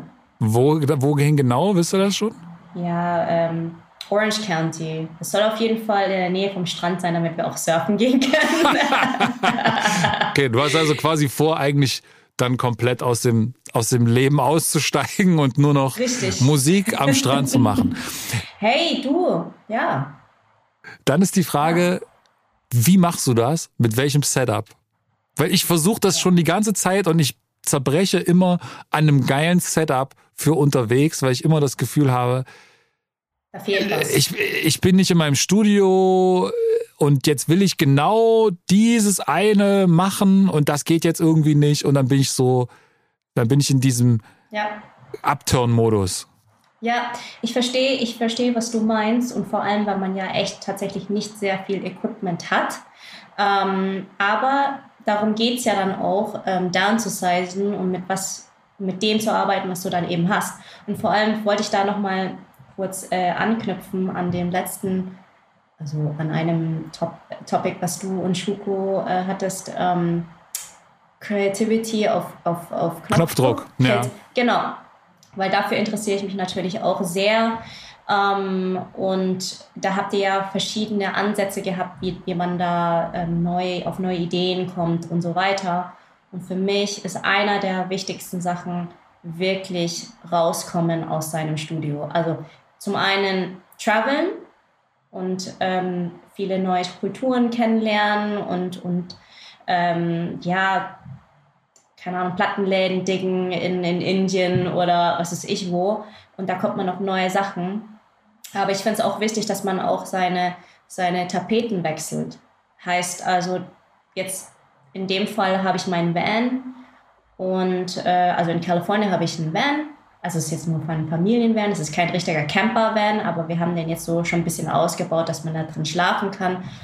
Und ich hatte jetzt zuletzt schon ähm, mein Setup mitgenommen, was sehr, sehr, sehr äh, komprimiert ist. Aber ich fand es dann trotzdem interessant zu sehen, wie ich dann ähm, damit arbeite. Also ich habe meinen Laptop dabei natürlich. Mhm. Dann habe ich. Das ist ein MacBook Air genau, oder was? Das ist ein Air, genau. Ganz normales ähm, äh, 2018 oder? 2018, genau, ja. Ähm, dann, äh, weil das ist auch schön leicht und du kannst es überall hin mitnehmen. Und der ist dann aber doch noch ähm, stark genug, um all diese Programme abzuspielen. Was, aber dann, bei all diese Programme reden wir über was ungefähr? Also ich benutze äh, Logic Pro und habe dann ähm, Maschine als Plugin zum Beispiel. Und dann habe ich mein ähm, Audio-Interface dabei, weil dann habe ich auch mein Mikrofon dabei, weil ich habe, äh, wenn ich dann keine Instrumente mitnehmen kann, mache ich dann sehr oft was mit Vocals, weil ich habe da so ein Plugin, ähm, Ovox heißt es, glaube okay. ich, genau, wo man dann einfach seine Stimme benutzen kann und das, das wandelt dann deine Stimme zu einem Synthesizer um mhm. und so weiter. Da kann man recht experimentell arbeiten. Und dann habe ich noch einen MIDI-Key und zwar ähm, ist es ein, äh, ist es die MP, MPK Mini von Akai. Mhm. Und das ist eigentlich alles, was ich brauche. Das hat ein, das hat ein Drumpad und äh, eine kleine Tastatur. Und das kann man echt so ja, überall hin mitnehmen und wiegt halt nichts. Und falls es kaputt geht, dann ist es jetzt auch nicht so teuer, dass man da hinterher trauen muss. Aber man hat so, aber man, man hat ja da an der Stelle, also ich habe auch mir so ein, so ein, ähm, was weiß ich gar nicht, was ist das denn? Das ist nicht Arkai? Ah, ich weiß es nicht. Kann aber auch, ich weiß nicht, auch so ein, so ein Keyboard, so ein kleines, so ein Mini, ne, was du irgendwie so ja. äh, mitnehmen kannst. Ähm, aber das sind halt dann so fitzlig kleine Tasten, dass du, du kannst halt so mal ein paar Chords spielen, ja, aber so jetzt irgendwas wirklich, äh, vor allen Dingen, wenn man dann, sage ich mal, so wie du auch sagt, okay, ich habe schon so ein bisschen Piano-Skills und ich will vielleicht auch mal einen kleinen Lauf spielen und so. Ja. Ähm, ich finde es da dann das schon nervig, finde es ja schon nervig, dass man dann ähm, kein Pedal mehr hat. Also so zum Beispiel ja. ohne Pedal spielen ist für mich immer noch so ein Graus, weil das kann, kann ich gar nicht. Ich kann leider nicht so schnell die Akkorde wechseln, dass es irgendwie geil klingt. Ja, total. Ja, da kommt man natürlich an seine Grenzen. Also so geil, einen geilen Lauf kann ich da absolut gar nicht spielen. Also da geht höchstens ganz simple Akkorde und dann kann man da vielleicht irgendwelche ähm, ja, Countermelodien spielen, die ja auch eher simpler sind, aber mehr geht halt auch nicht. Aber das ist halt dann eben ähm, das Trade-off, dass du dann eben unterwegs bist und es ist es ist cool, unterwegs zu sein, aber doch Musik machen zu können. Aber klar, kannst halt nicht gleiche Musik machen wie zu Hause. Aber dann ist es auch interessant zu sehen, was mhm. dann überhaupt für eine Musik dabei rauskommt bei so einem limitierten Setup. Ähm, ja.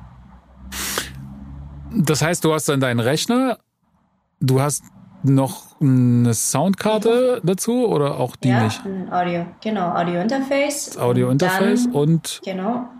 Und das MIDI-Keyboard. Okay, das Mikrofon und das MIDI-Keyboard. Genau, richtig. Und ähm, ja, das geht schon. Ich kenne, ich habe teilweise Leute gesehen, die haben, die haben nur einen Laptop und programmieren da ihre Chords und, und das hört sich richtig gut an. Ja, also voll. Das sind voll die, voll die Freaks, die dann auf der Tastatur Chords spielen. Hm. Habe ich auch schon gesehen. Das ist verrückt auf jeden Fall. Aber und was hast verrückt. du als Abhörer dann? Wie meinst du das als Abhörer? Na, hast du dann noch Boxen mit oder hast du so, Kopfhörer nur? Ja, oder? Kopfhörer. Auf jeden Fall Kopfhörer. Also Boxen da habe ich jetzt noch keine, keine gefunden, die ähm, portable sind oder ja, Handy sind genug, um, um sie mitzunehmen. Und dann braucht man aber auch eine Stromversorgung. Das ist nämlich genau der Punkt.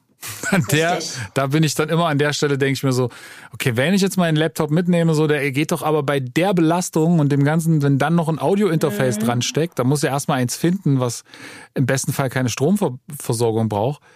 Äh, ja. Das geht dann also, nach einer halben Stunde ist das Ding alle. So.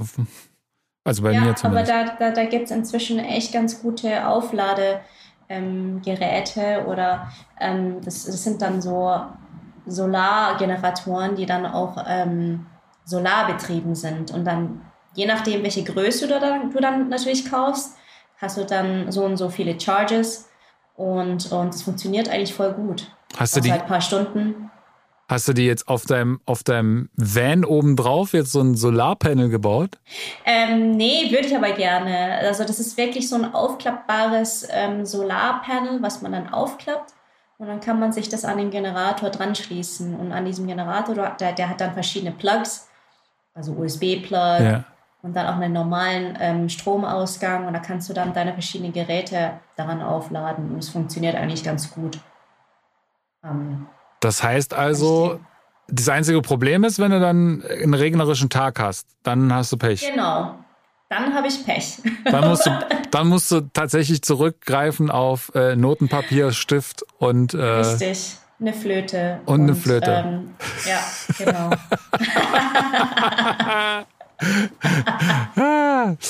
ich sollte, also ich will das auf jeden Fall diesen, diesen Winter mal probieren. Ich wollte das eigentlich schon diesen Winter machen, also den letzten, der jetzt in, ja. hinter uns lag, dass man so sagt, man macht dann, sage ich mal, ab, na dann, wenn es anfängt, irgendwie eklig zu werden, so November, Dezember mhm. äh, bis so März, ja, wenn es dann so langsam wieder Frühling wird, das ist ja eigentlich so die schönste ja. Zeit.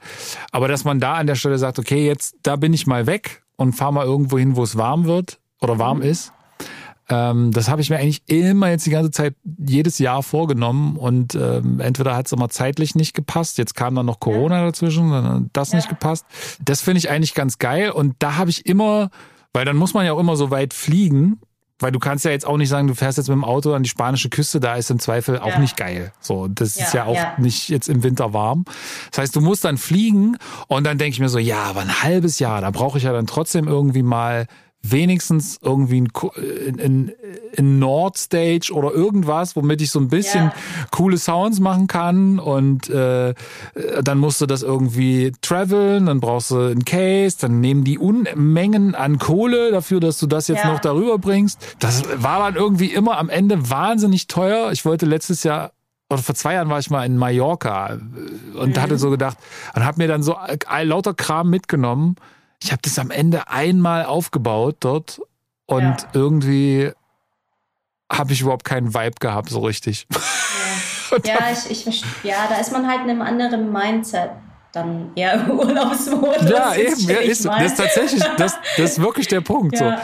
Ich glaube, ja. da gibt's nur die Möglichkeit, entweder man sagt so richtig, ich fahre da jetzt hin und das ist der Fokus ja, also ja. ich fahre dahin, um Musik zu machen und nehme dann vielleicht ja. auch noch zwei Leute mit oder so, die dann ja. auch Mucke machen. Dann geht das super, so Writing Camp mäßig. aber wenn du genau. so, wenn ich alleine bin, dann denke ich mir so, oh ja, aber ich könnte jetzt auch einfach an den Strand gehen oder Fernsehen gucken oder was weiß ich.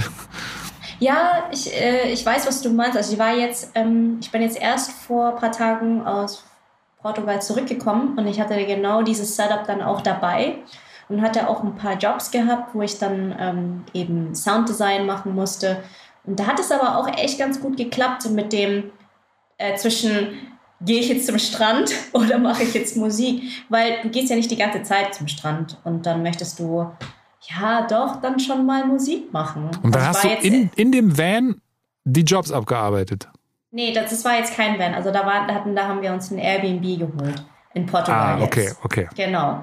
Aber da bin ich mit demselben Setup äh, äh, hingefahren.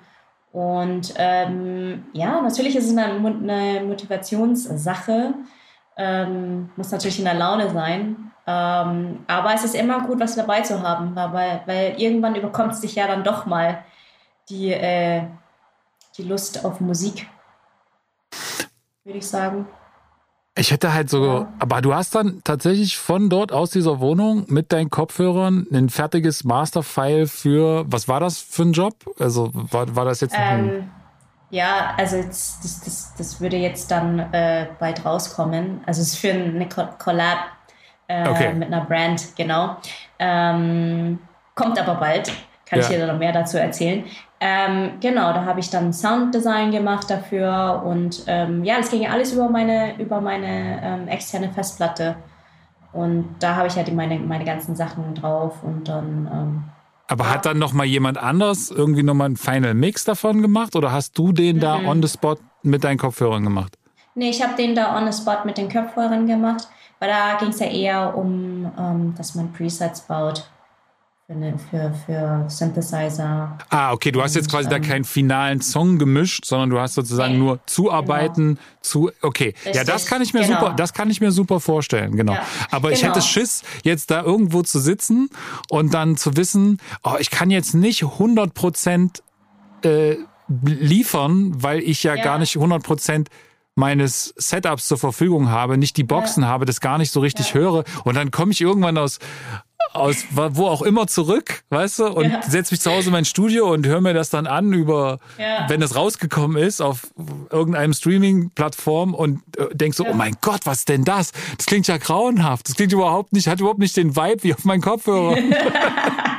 das ist so meine, meine, meine Vorstellung. Ja, doch, also ich habe dort schon auch ein paar Tracks gebaut. Aber dann ähm, wusste ich, okay, da fehlt mir zum Beispiel die Gitarre, und ich habe es dann so aufgebaut, dass ich dann weiß, wenn ich nach Hause gehe, werde ich dann ähm, mhm. da nochmal mit der Gitarre drüber gehen oder mit, mit den anderen Sachen. Aber ja, du kannst Rough Drafts machen, würde ich sagen. Also inspiriert sein und Rough Drafts machen, Ideen sammeln, während du weg bist, aber finalisieren wird schwierig. Ja, okay. Muss ich ganz ehrlich zugeben. Dann, dann bin ich doch gar nicht so schlecht, weil das, ich habe immer so gedacht, ich habe das so im letzten Sommer und so habe ich das auch immer mal probiert. Äh, ja. Bin dann so rausgefahren und habe mir so ein, so ein ich habe dann probiert auch mit so einem iPad Sachen zu machen, was irgendwie richtiger ja. Pain in the Ass ist, weil dann musst du diese ganzen Apps miteinander immer ständig verknüpfen und dann ja. funktionieren die nicht, dann funktionieren die wieder, dann äh, so keiner keiner blickt da so richtig durch, wie das geht. Und da habe ich aber auch so eine ganze Menge Drafts gemacht. Ähm, aber ehrlich gesagt habe ich nie wieder was mit denen gemacht. Ich habe mir die, glaube ich, nicht mal mehr zu Hause angehört. Ich hatte einfach nur gesagt, okay, ah, ich hatte einen ganz coolen Tag, war draußen, habe ein bisschen was rumgespielt, hatte irgendwie einen coolen Vibe in dem Moment. Aber ich hatte irgendwie nicht das Gefühl, dass ich da jetzt etwas tue, was jetzt weltbewegend ist, was ich da jetzt gerade mache, dass es jetzt irgendwie, dass es mich jetzt weiterbringt musikalisch. Aber es war eine ja. gute Zeit. So, vielleicht müsste ich tatsächlich mal in diese Sessions reinhören. Vielleicht sind die gar nicht so kacke. Aber ähm, ja, du, aber. Also ich, iPad, ich, iPad, hast du mal iPad probiert? Nee, ich habe. Ja, iPad ist echt. Gibt es irgendwie noch keine geilen Sachen, nee. dass man da irgendwie. Äh, Außerdem mag ich da die Haptik nicht so gerne. Weil es, das ist mir alles zu, zu digital dann doch. Also sehr flach. Ja, ja. Sehr flächig. Ja, ja, ja. Nee, ich, hatte dann, mehr, ich hatte dann ja, ja noch, noch dieses Mini-Keyboard, hatte ich schon noch mit. Ja. Aber wie gesagt, also das habe ich ja vorhin schon gesagt und ich will es eigentlich für mich selber Mm, immer in den Vordergrund haben, dass wenn ich, egal wo ich Musik mache, egal mit welchem Setup, ähm, das, das, das gehört alles dazu, auch wenn es nicht optimal ist. Aber du bist ja trotzdem irgendwie inspiriert durch deine Umgebung oder du fühlst ja da irgendetwas. Und ich finde, das gehört alles dazu zum, zum Künstlerdasein. Ja, voll. Dass deine Umgebung fühlen. Und voll. wenn es dann doch scheiße sich anhört, dann ist es halt so. Und da darf man aber nicht so seine per Perfektionisten raushängen lassen. Weißt du? Go with the flow. Und vielleicht, vielleicht sind da ja doch irgendwelche Gems dabei, die du dann wiederum wieder verwerten kannst, weißt du? Vielleicht kommen ja dann doch Chords raus, die du dann nochmal zu Hause nochmal resamplen kannst. Das weißt du ja nicht. Ja, ja, voll. Da würde wahrscheinlich die These, die ich vorhin aufgestellt habe, wieder greifen, dass wenn ich im richtigen Moment irgendwann diese Sessions wieder aufmache, dann denke, oh, das könnte aber gerade ganz gut für ja. das und das, was ich gerade brauche, passen. Deswegen, die werden auch nicht für umsonst sein. Ähm, und was ja. ich so, was ich überlegt, also ein paar Mal dann gemacht habe im, im letzten Urlaub mal kurz, ähm, war, dass ich äh, so ein paar Samples mir einfach vorher gebaut habe zu Hause. Ja. Also, oder die, die ich eh immer gebaut hatte, die dann so noch mhm. rumlagen, dass ich dann gesagt habe, ah, okay, und dann habe ich mir die einfach mitgenommen und habe mich dann da wirklich hingesetzt, hatte meine eine Maschine noch mit, genau. Und mhm. habe dann gedacht, ich mache das in dieser Maschine. Wie gesagt, ich finde diesen immer noch nicht gut gelöst, diese, diesen äh, eingebauten Sequenzer da, dieses Programm, das ja. ist irgendwie so, ich bin so Cubase-Kind und das hat so eine ganz andere Denkweise. Da kriege ich immer eine Krise. Aber ähm, um da mal so so einen Loop zu bauen, ja, und alles übereinander mhm. zu schichten und zu sagen, gut, das sind jetzt alle Elemente. Dafür ist es eigentlich ganz geil, weil es halt so ein, so ein, so ein MPC-Feeling hat, so einen richtigen, ich sample jetzt ja. was und nicht, ich muss jetzt Chords spielen, sondern ich gehe nur mit diesen Samples. Das habe ich mir eigentlich mal vorgenommen Und da wollte ich äh, dieses Jahr vielleicht mal gucken. Äh, es gibt ja diese neue Maschine X oder so heißt die, glaube ich, wer ist die Maschine? Die Maschine, ähm, Maschine Plus. Maschine Plus heißt sie, so ja, heißt sie. genau. Diese, das ist ja ein äh, Standalone. Genau, so ein Standalone-Ding. Genau. Ob das damit funktioniert, weil wenn ich dann auch nicht nicht noch den Rechner habe, dann eigentlich finde ich das ganz geil, wenn man so wenig wie möglich hat, weil dein Rechner, dann musst du den aufbauen, ja. brauchst wieder einen Tisch, dann musst du, also du musst ja an alles denken. Ich bin dann letztes Jahr ja. tatsächlich einmal so rumgefahren und habe überlegt, wo finde ich denn irgendwo an geilen Stellen in der Natur einen Tisch und ein, ein, eine Bank dazu. Findest du nicht. Du findest lauter Bänke, aber nirgendwo einen Tisch dazu. So, und wenn, dann ja. sind das so irgendwie diese Holzhäuschen, wo du dann so an so einer Kreuzung sitzt, wo so alle drei Minuten so Wanderer durchgehen und dort irgendwie Picknick machen wollen und dann sitzt du auch nicht dort und, und willst dann da irgendwie fett deinen Sound aufdrehen, so, weil dann kommt ja ständig einer und sagt, ah, was machen Sie denn da? Und dann kommst du ja auch zu nichts. ähm, das stimmt. Hast du die Maschine äh, ausprobiert nee, mal? Die, die Maschine Plus habe ich noch nicht ausprobiert, aber ich habe die äh, MK3, die funktioniert ähnlich, allerdings mit dem Computer. Aber die Maschine Plus habe ich noch nicht ausprobiert. Aber ich glaube, ich meine, das ist sowieso nichts für mich, weil ich brauche zu viel Stuff drumherum. Also ich, ich bin nicht so ein, ja, ja, ich brauche nur ein Standalone und es reicht mir. Sondern ich brauche schon noch hier ähm, mein Synthesizer, den ich dran plugge oder mein MIDI und hier und da. Also das, Aber das würde ja, glaube ich, sogar gehen, oder? Also den MIDI kannst du das, schon noch anschließen.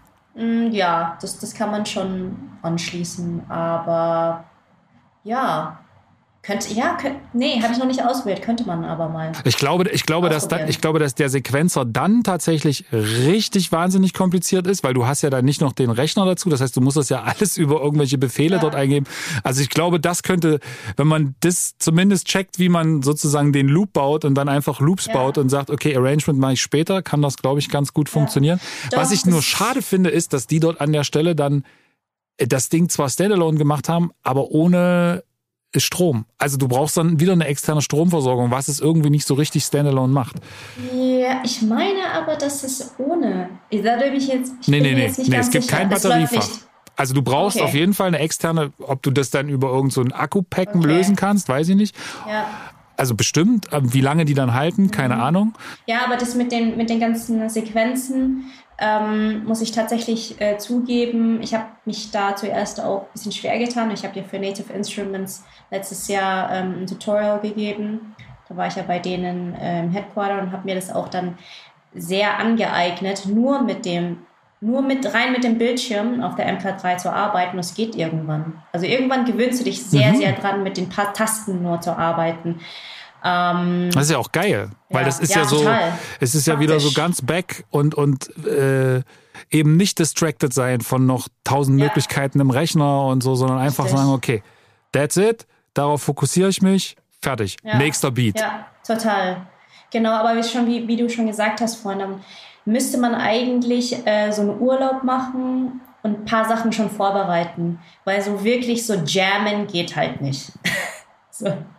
Weißt du, so einfach sich ransetzen und sagen, ja, ich fühle heute mal diesen, äh, diese paar Chords ähm, und, und probiere mal was aus. Also ich glaube, das ist schon einfacher, wenn du sagst, okay, du hast da ein paar, paar Samples, die du möchtest du mal flippen und resamplen und das ist das dann eher, könnte eher funktionieren, sage ich mal, auf solchen Trips. Hast du denn äh, schon Sachen veröffentlicht von so äh, On-the-Road-Produktionen? Mm, also von, nee, den, von den letzten Singles oder war das schon alles eher klassische im nee, Studio? Das war schon, ja, es war schon alles klassisch im Studio. Und da gab es noch eine, eine Sache, das wollte ich eigentlich auch noch erzählen. Und zwar war ich auch on the road mit dem Van und das war kurz vor einer Show in Oakland. Das war eine Beat Show.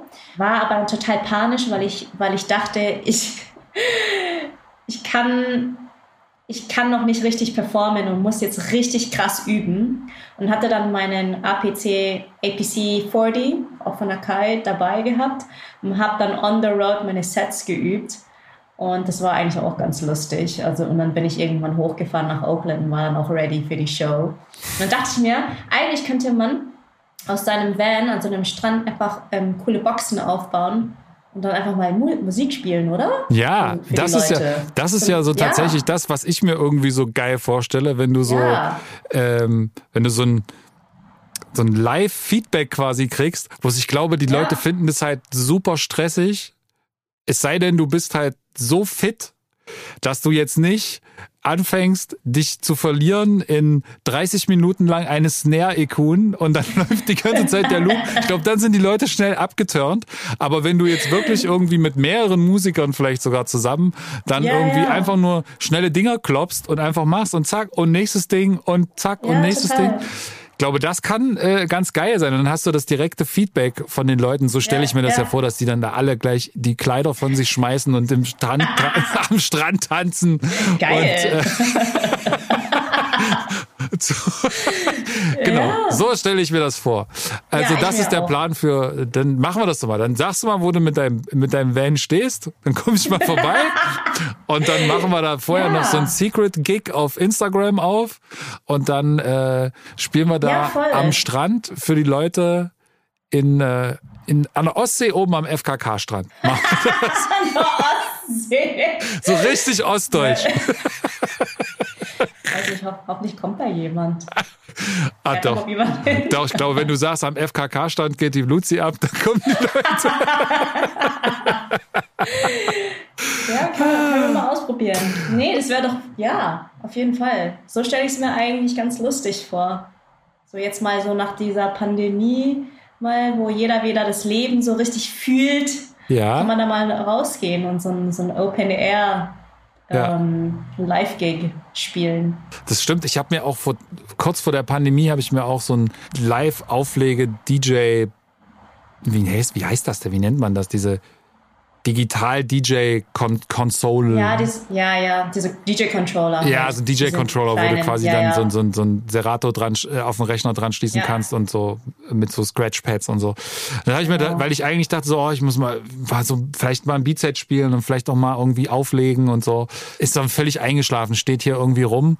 Und jetzt merke ich aber immer, wenn so Sommer ist, dann denke ich immer so, oh, also ich hätte gar keinen Bock in so einem Club aufzulegen. Ich glaube, da hätte ich aber so draußen mit so einem schöne Sonne, Nachmittag, so, ja. das, das wäre so meins, das könnte ich mir irgendwie vorstellen. Total, ja, ich auch. Ich habe auch so einen, so einen DJ-Controller und da wurde ich jetzt schon angefragt äh, für, hey, lass doch diesen Sommer hier im, im, im Park mal draußen was auflegen. Und da ist da so ein Ding schon echt sehr, sehr praktisch. Ja, genau. Und wenn man dann noch so ein, äh, noch ein kleines äh, Synthesizer mitnimmt ja. und dann äh, kann man so ein paar Sachen dazu spielen. Das habe ich auch schon tatsächlich ein, zwei Mal gemacht. Ah, ähm, cool. Das hat auch irgendwie Spaß gemacht, aber äh, ja, so man muss ja wie für alles muss man sich immer Zeit nehmen und die ist immer so ein bisschen rar. Zeit ja, zu finden, das, das, äh, das zu machen. Ähm, was wollte ich dich noch fragen? Irgendwas wollte ich dich noch fragen. Ach so, jetzt haben wir gar nicht nochmal übers, übers Frausein in der Beatszene geredet. Finde ich total super. Lassen wir auch. ja, ja nee, also ich, ich muss da auch gar nicht so viel dazu sagen, weil ich finde, ja, da gibt es schon einige da draußen und es kommt und ich, ich finde, äh, man muss sich einfach trauen. Und ich glaube, da machen sehr viele Frauen Beats da draußen, aber sie trauen sich nicht, ähm, ja, damit rauszugehen. Und ich glaube, das kommt aber jetzt so langsam. War das, war das für um, dich ein Ding? Also war das für dich so ein, so ein, so ein Issue, wo du gedacht hast, so, okay, oh, darf ich das überhaupt als Frau? Oder, oder ja. finden die das doof? Dürfen, oder? Dürfen, dürfen tun wir alles. Nein, natürlich. ähm, ja, ja, aber nee, also ich habe schon jemanden gebraucht, der gesagt hat, hey, du musst mit deiner Musik raus, weil du kannst es nicht hier auf deiner Festplatte vergammeln lassen. Also es war schon wirklich so diese Transition zwischen, ich mache schon sehr viel, bin mir aber noch nicht sicher, ob es gut genug ist für, für zum Releasen. Und ähm, da hat mir ein Kumpel damals nochmal so den letzten Kick gegeben dafür. Wie lange hat das gedauert? Ähm, also von, von Anfang Musik zu machen? Wann hast du angefangen, sag ich mal, den ersten Beat? Der, der klang wahrscheinlich jetzt nicht so fresh, wie das bei allen war, aber wann war das ungefähr? Ja, 2017 im Sommer habe ich angefangen und ähm, tatsächlich ein Jahr drauf, ein Jahr später habe ich meine erste Mini-EP released. Das ist jetzt aber gar nicht, das ist jetzt gar nicht lang, würde ich sagen. Also das ist jetzt, äh, jetzt nicht irgendwie, dass man sagen würde, oh, da musste aber jemand jetzt ganz lange überzeugt ja. werden. Also nee, glaube, eigentlich. Also das ist ja schon immer, was ich wollte. Und ich glaube, wenn man ähm, ja im Design sehr lange gearbeitet hat und sehr oft kritisiert wird, ist man das gewohnt. Also auch die Kritik nicht persönlich zu nehmen, sondern du gehst einfach raus und du weißt nie, wo es dann damit hinführt. Also hatte ich eigentlich nicht wirklich Angst davor gehabt, ähm, mich zu blamieren oder so, oh, das ist richtig schlecht. Weil, ähm, ja, wenn man es nicht macht, dann findet man, findet man es auch nicht äh, raus für sich selber, ob es dann was ist. Und da bin ich meinem Kumpel sehr dankbar, dass er mir da den letzten Kick gegeben hat. Aber ich hatte da, ich hatte da nicht so viel Schiss. Wobei ich mehr Schiss hatte bei meinem ersten echten äh, Live-Gig. Das da kann ich nachvollziehen. Ich Genau, aber nicht mit der Musik rauszugehen, weil am Ende des Tages, wenn die Leute das nicht mögen, dann hören sie, halt, hören sie sich das halt einfach nicht an. So, da kann man ja aus, das, ja. Äh, ja. wegschalten. Ja. Aber ja, deswegen. Aber du hast jetzt keine, ähm, also ich sag mal so, ich kann mich erinnern an äh, so die ersten Rap-Sachen. Also mhm. zum Beispiel habe ich ja auf dem ersten Schwester Ever Album relativ viel produziert. Und mhm. äh, ich kann mich so an einen Satz von ihr erinnern, wo sie dann irgendwie, da kam die erste Single dann von dem Album raus. Und dann hat sie gesagt, oh wow, das ist das erste Mal, dass äh, gab es noch diesen, gibt's den noch, diesen YouTube-Likes äh, äh und Dislikes-Balken, der so irgendwie dann grün und rot wird. Ich weiß nicht, ob es den Balken noch gibt damals gab es äh. auf jeden Fall so einen Balken. Und sie hatte mhm. halt immer so ein Laserschwert, hat sie es immer genannt, weil es quasi immer mehr rote gab als grüne. Und, ähm, und bei der, bei der äh, ersten Single vom Album war das dann plötzlich umgedreht. Und da habe ich so auch diese ganzen Kommentare, die da drin standen, das war ja, ja. nicht, ey, Schwester Eva, äh, die finde ich doof, die macht blöde Mucke oder sonst irgendwas. Das gab es natürlich auch, sondern es war ja schon viel, äh, wo es einfach darum ging, ja, die ist ja eine Frau und äh, die kann ja eh nicht rappen und die soll ja hintern, oh, hintern Herd und was weiß ich. Und bei ihr war natürlich unter, okay. unter der Gürtellinie erst recht noch mit der Vorgeschichte ja. als, als Prostituierte. Und da habe ich schon gemerkt, dass so, also Rap, Frauenrap immer noch ein Thema mhm. war. Das war 2016.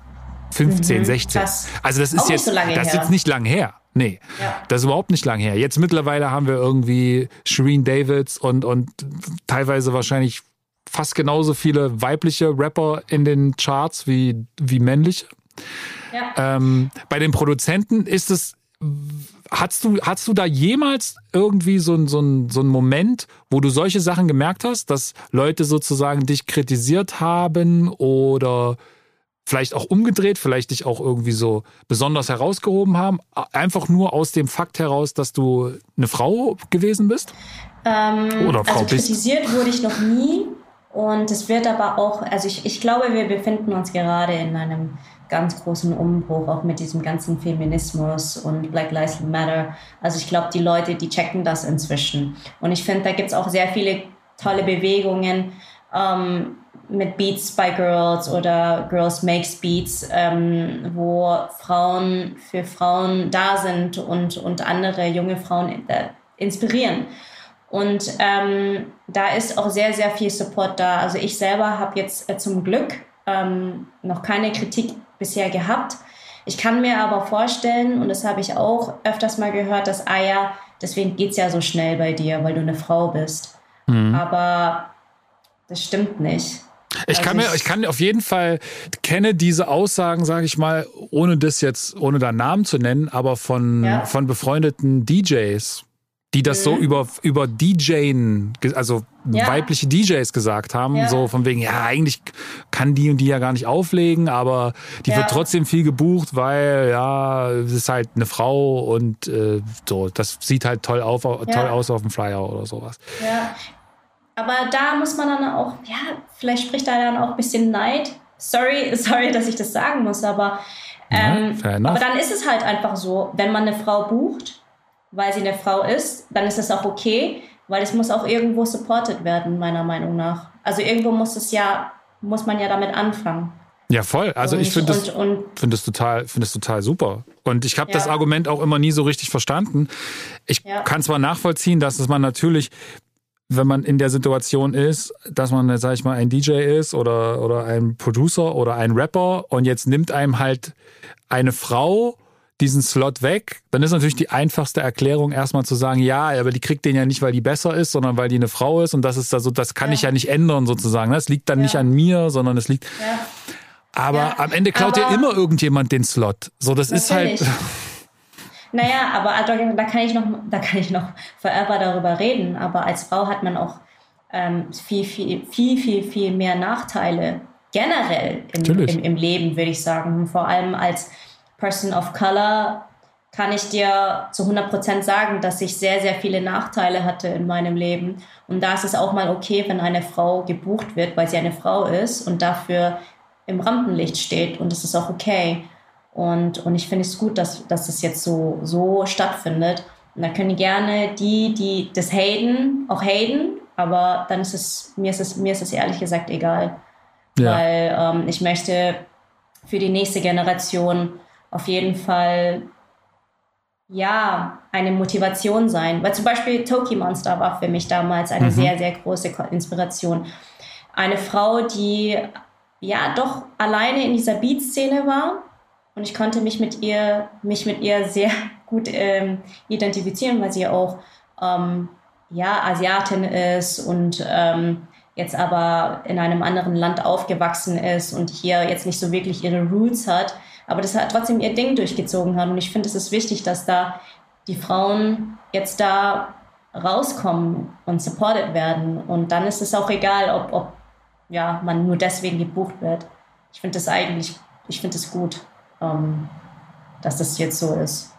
Ja, also bin ich, bin ich 100% bei dir. Man muss halt immer gucken, also wenn das tatsächlich mal der Fall sein sollte, ähm, aber das ist immer, also das ist ja wahrscheinlich am Anfang sicherlich auch das eine oder andere Mal passiert, weil es halt eben vielleicht auch noch nicht so viele Frauen, zum Beispiel DJs gab, dass ja. dann vielleicht tatsächlich auch mal das eine oder andere Set von einer Frau vielleicht dann irgendwie nicht ganz so geil gewesen ist. Ja, also ich erinnere ja. jetzt mal eher so an solche äh, Celebrity äh, Girls, die dann irgendwie ihre DJ-Karriere mhm. entdeckt haben, à la, äh, ja. wie, wie hieß sie, die, Julia Siegel oder was weiß ich, wie die, oder, oder wie hieß diese Tante, die sich immer ausgezogen hat? Das, diese nackte. Ja. Oh äh, Michaela Schaff, nicht Michaela Schaffrath, nein, die hieß die andere. Egal. Diese schwarzhaarige ähm, egal, die dann auch als DJ da rum ist ähm, und so. Klar, und das ist natürlich etwas, wo man dann vielleicht schon auch sagen kann, okay, wenn es aber dazu führt, dass dann Leute, die wirklich sagen, ey, ich mache das jetzt nicht, weil ich damit eine Mark verdienen will, sondern weil ich Bock habe, mhm. Beats zu machen oder Bock habe, aufzulegen oder was auch immer oder zu rappen, ja. dann braucht es manchmal diesen Vielleicht auch, dass man jemand so ins Schaufenster stellt, der vielleicht dann auch, sag ich mal, rein qualitativ da jetzt nicht unbedingt hingehört. Ja. Aber dann dauert es vielleicht eine gewisse Zeit und dann sind aber genügend da, die dann diese Qualität auch haben. Richtig. In, und, und dann auch sozusagen dort stattfinden können. Aber irgendwo musst du anfangen. Ansonsten werden, ja. werden nicht genug Leute da sein. Und wir sind mittlerweile, ich glaube, bei den DJs ist es schon gar nichts Besonderes mehr, wenn eine Frau auflegt. Das ist völlig normal. Ja. Beim Rap auch schon lange nicht mehr. Das ist halt immer so ein Prozess und man muss halt einfach auch mal zeigen, ey, es gibt hier was. Guck mal, man kann das ja. auch machen.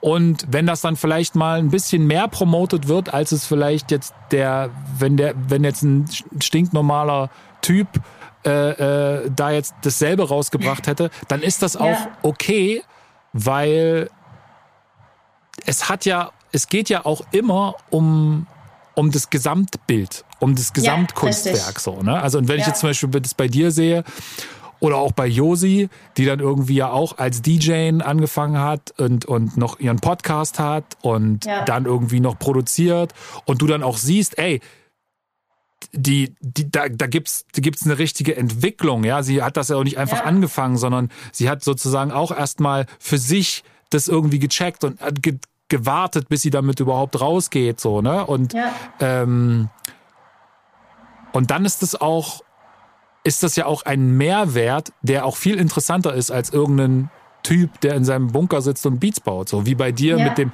Design und allem drum und dran.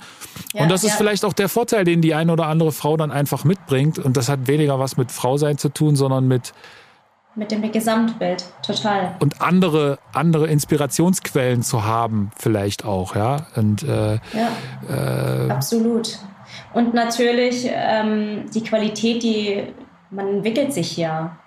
Und äh, wir, ja, also wie du sagst, es ist wirklich das Gesamtpaket und es ist, ich finde das total voll legitim, wenn, wenn mehr Frauen da supported werden, weil dadurch kommen dann noch mehr Frauen, werden dadurch motiviert, da rauszukommen, die sich gedacht haben, oh shit, äh, bin ich jetzt überhaupt gut genug?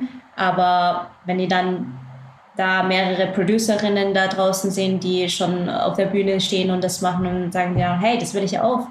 Ich traue mich jetzt auch, egal auf welchem Level ich jetzt bin.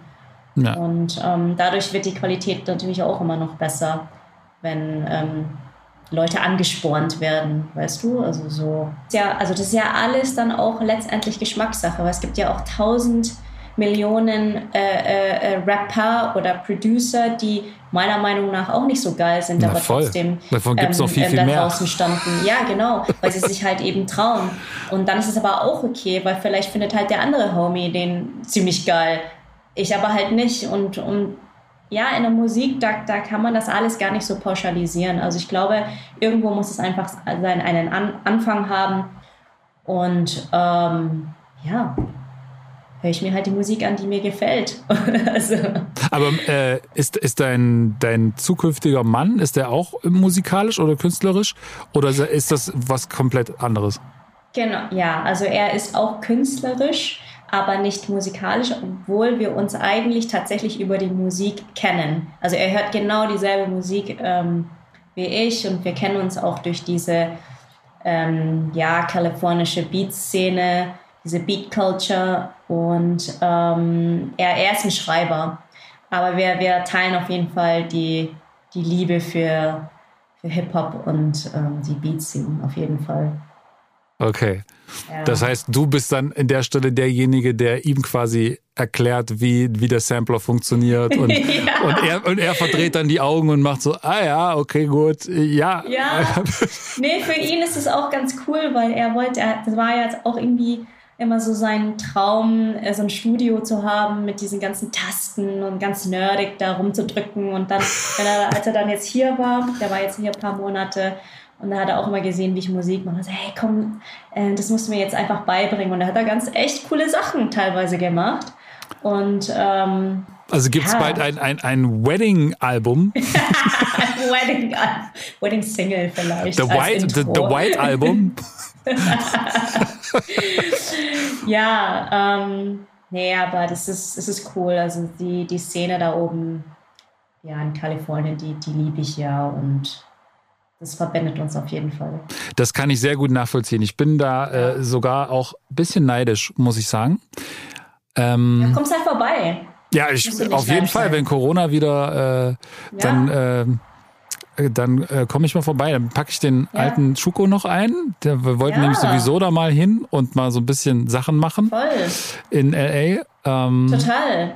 Ich glaube aber, der darf da irgendwie nicht hin wegen, der hat da irgend so ein der hat da so gangstermäßigen Shit am Laufen. Das darf, glaube ich, da nicht oh, einreißen. Nein, aber irgend so, irgendwie irgend so ein Quatsch, weil der dafür irgendwann mal gearbeitet hat und dann hat er da irgendwelche Steuern nicht bezahlt, von denen er aber nicht wusste, dass er sie hätte bezahlen müssen. Und deswegen gibt's da, glaube ich, irgendwie noch so einen halben Haftbefehl, von dem er erst den aber erst erfahren und als er quasi schon weg war. Und er das ist irgendwie völlig, völlig abstrus und wirr. Schuko, und der Gangster. Ja, ja, der ist, der, der ist der, the real OG ist er. Genau. Crazy. Ich hoffe, ich habe jetzt nicht schon wieder zu viel erzählt, aber gut, hat er. Kannst ja wegschneiden. Nö. Nö. Lassen wir drin. nee, es war auf cool. jeden Fall sehr unterhaltsam und ja. äh, sehr interessant. Ähm, ich habe eine Menge gelernt über äh, Design und über Loslassen im Kreativprozess ja. an neuen Orten und den Perfektionismus noch etwas in die Schranken mehr zu weisen. Ich werde das versuchen umzusetzen ja, in ja. meinen nächsten Outdoor-Sessions. Ja, probier das mal. Ja, finde ich cool. Ähm, ja, das hat mir auch sehr, sehr viel Spaß gemacht. Und ey, also ich, ich rede äh, ich könnte den ganzen Tag über kreative Prozesse reden und abnerden. Also immer, immer gerne. Hast du zum Schluss noch ein, äh, wenn du unseren Podcast kennst, dann weißt du ja, was jetzt kommt. Es gibt immer noch einen Treat of the Week. Und äh, da du heute der Gast bist, obliegt er dir. Und du hast ja, ja sicherlich mhm. vorher total schon was überlegt. ich habe mir was überlegt. Und zwar, mein Treat ist, ähm, also ich, ich, verfolge Andrew Huang, das ist ein, ähm, ein YouTuber. Und der hat da eine ganz lustige Serie, das heißt Four Producer, One Sample. Das heißt, er gibt eine Sample raus ja. und dann, sind, und dann hat, lädt er vier Producer ein, die dann aus demselben Sample ihren eigenen Beat draus bauen. Und er, und er hat das Sample gebaut vorher oder er sucht irgendwo eine Platte raus und, äh, und sagt jetzt hier, habt ihr Earth, Wind and Fire die Sekunden? Oder ist das eins, was er selber gebaut hat? Nee, nee, also er sucht sich äh, random Samples raus. Also vielleicht sucht er sich eine Kla Klavierspielerin raus, die da so ein Klassik-Piece äh, spielt und dann, dann, dann schneidet er ein Sample draus raus ja. und schickt es dann den, den, den vier Producern und da darf jeder dann ja, seine, eigen, seine eigene Version daraus bauen. Und es ist richtig, richtig interessant. Vor allem gibt es dann auch Reaktionen dazu. Also dann hören sich jeweils die Producer mhm. auch immer das den Beat an von demjenigen und dann gibt es immer dann Reaction-Videos dazu und äh, da sind echt teilweise richtig, richtig coole Leute dabei. So, so ein bisschen wie, bei, wie beim, äh, äh, wie heißt das? Das perfekte Dinner oder nee, wie heißt das? Diese Kochshow, diese Kochshow, wo die dann immer bewerten müssen, wie das geschmeckt hat von dem anderen. Ja, doch, schon, ja, so ein bisschen. Und, und äh, ja, da sind echt, da lernt man aber auch echt viel, weil die zeigen ja dann auch teilweise, wie sie ihre Beats bauen in einer kurzen Zusammenfassung. Und da, da war eine Folge, da war The Count dabei und Ill Mind. Und das ist immer, wenn man deren Musik sowieso schon kennt, ist es immer so, wow, es ist cool, was die machen. Und jeder hat so seinen Signature-Sound. Da bin ich immer total inspiriert. Also kann ich nur empfehlen. Gibt es eigentlich einen äh, vietnamesischen oder vietnamesische äh, Produzentin in dieser Szene, die jetzt irgendwie super bekannt wäre? Weil Il meint, nee. aber der ist ja Philippine, ne? Philly, ne? genau. No. Also eigentlich würde ich nur sagen Onra, aber Onra ist halb Vietnamese. Er ist halb Franzose, halb Vietnamese. Ah, wusste ich gar nicht, dass er Vietnamese mhm. ist. Ah. Ja. Daher auch die genau. Connection sozusagen. Aber das hat er wahrscheinlich gar nicht gewusst, oder hat er nee, das gecheckt? nee, das hat er nicht gewusst. Dass, dass, dass, Kam dann noch als Bonus on top. Genau. Geil. Ey, vielen ja. Dank dir. Und ähm, an alle da draußen fleißig folgen. Jetzt muss ich das wieder ablesen hier auf Spotify, Instagram und auf Apple Podcast eine Bewertung abgeben. Ich habe leider immer noch nicht durchgelesen, ob es da jetzt schon neue gibt. Ich hatte ja das letzte Mal gesagt, ihr sollt da so tolle Sachen schreiben wie Top Ebayer gerne wieder oder so. Vielleicht äh, verlose ich auch irgendwas für den lustigsten, schwachsinnigsten äh, Kommentar äh, bei Apple Podcast Bewertungen. In diesem Sinne, Gehabt euch alle wohl. Äh, wie, aka Salty V, vielen, vielen Dank für deine Zeit und ähm, an alle anderen. Wir hören uns beim nächsten Mal wieder und äh, dir wünsche ich erstmal viel Erfolg dann auch äh, für den äh, weiteren Weg in Los Angeles, in Kalifornien. Danke, danke. Sorry, sorry, ja, schauen wir mal. Alles klar. Bis dahin. Dir. Ciao. Ja, ciao.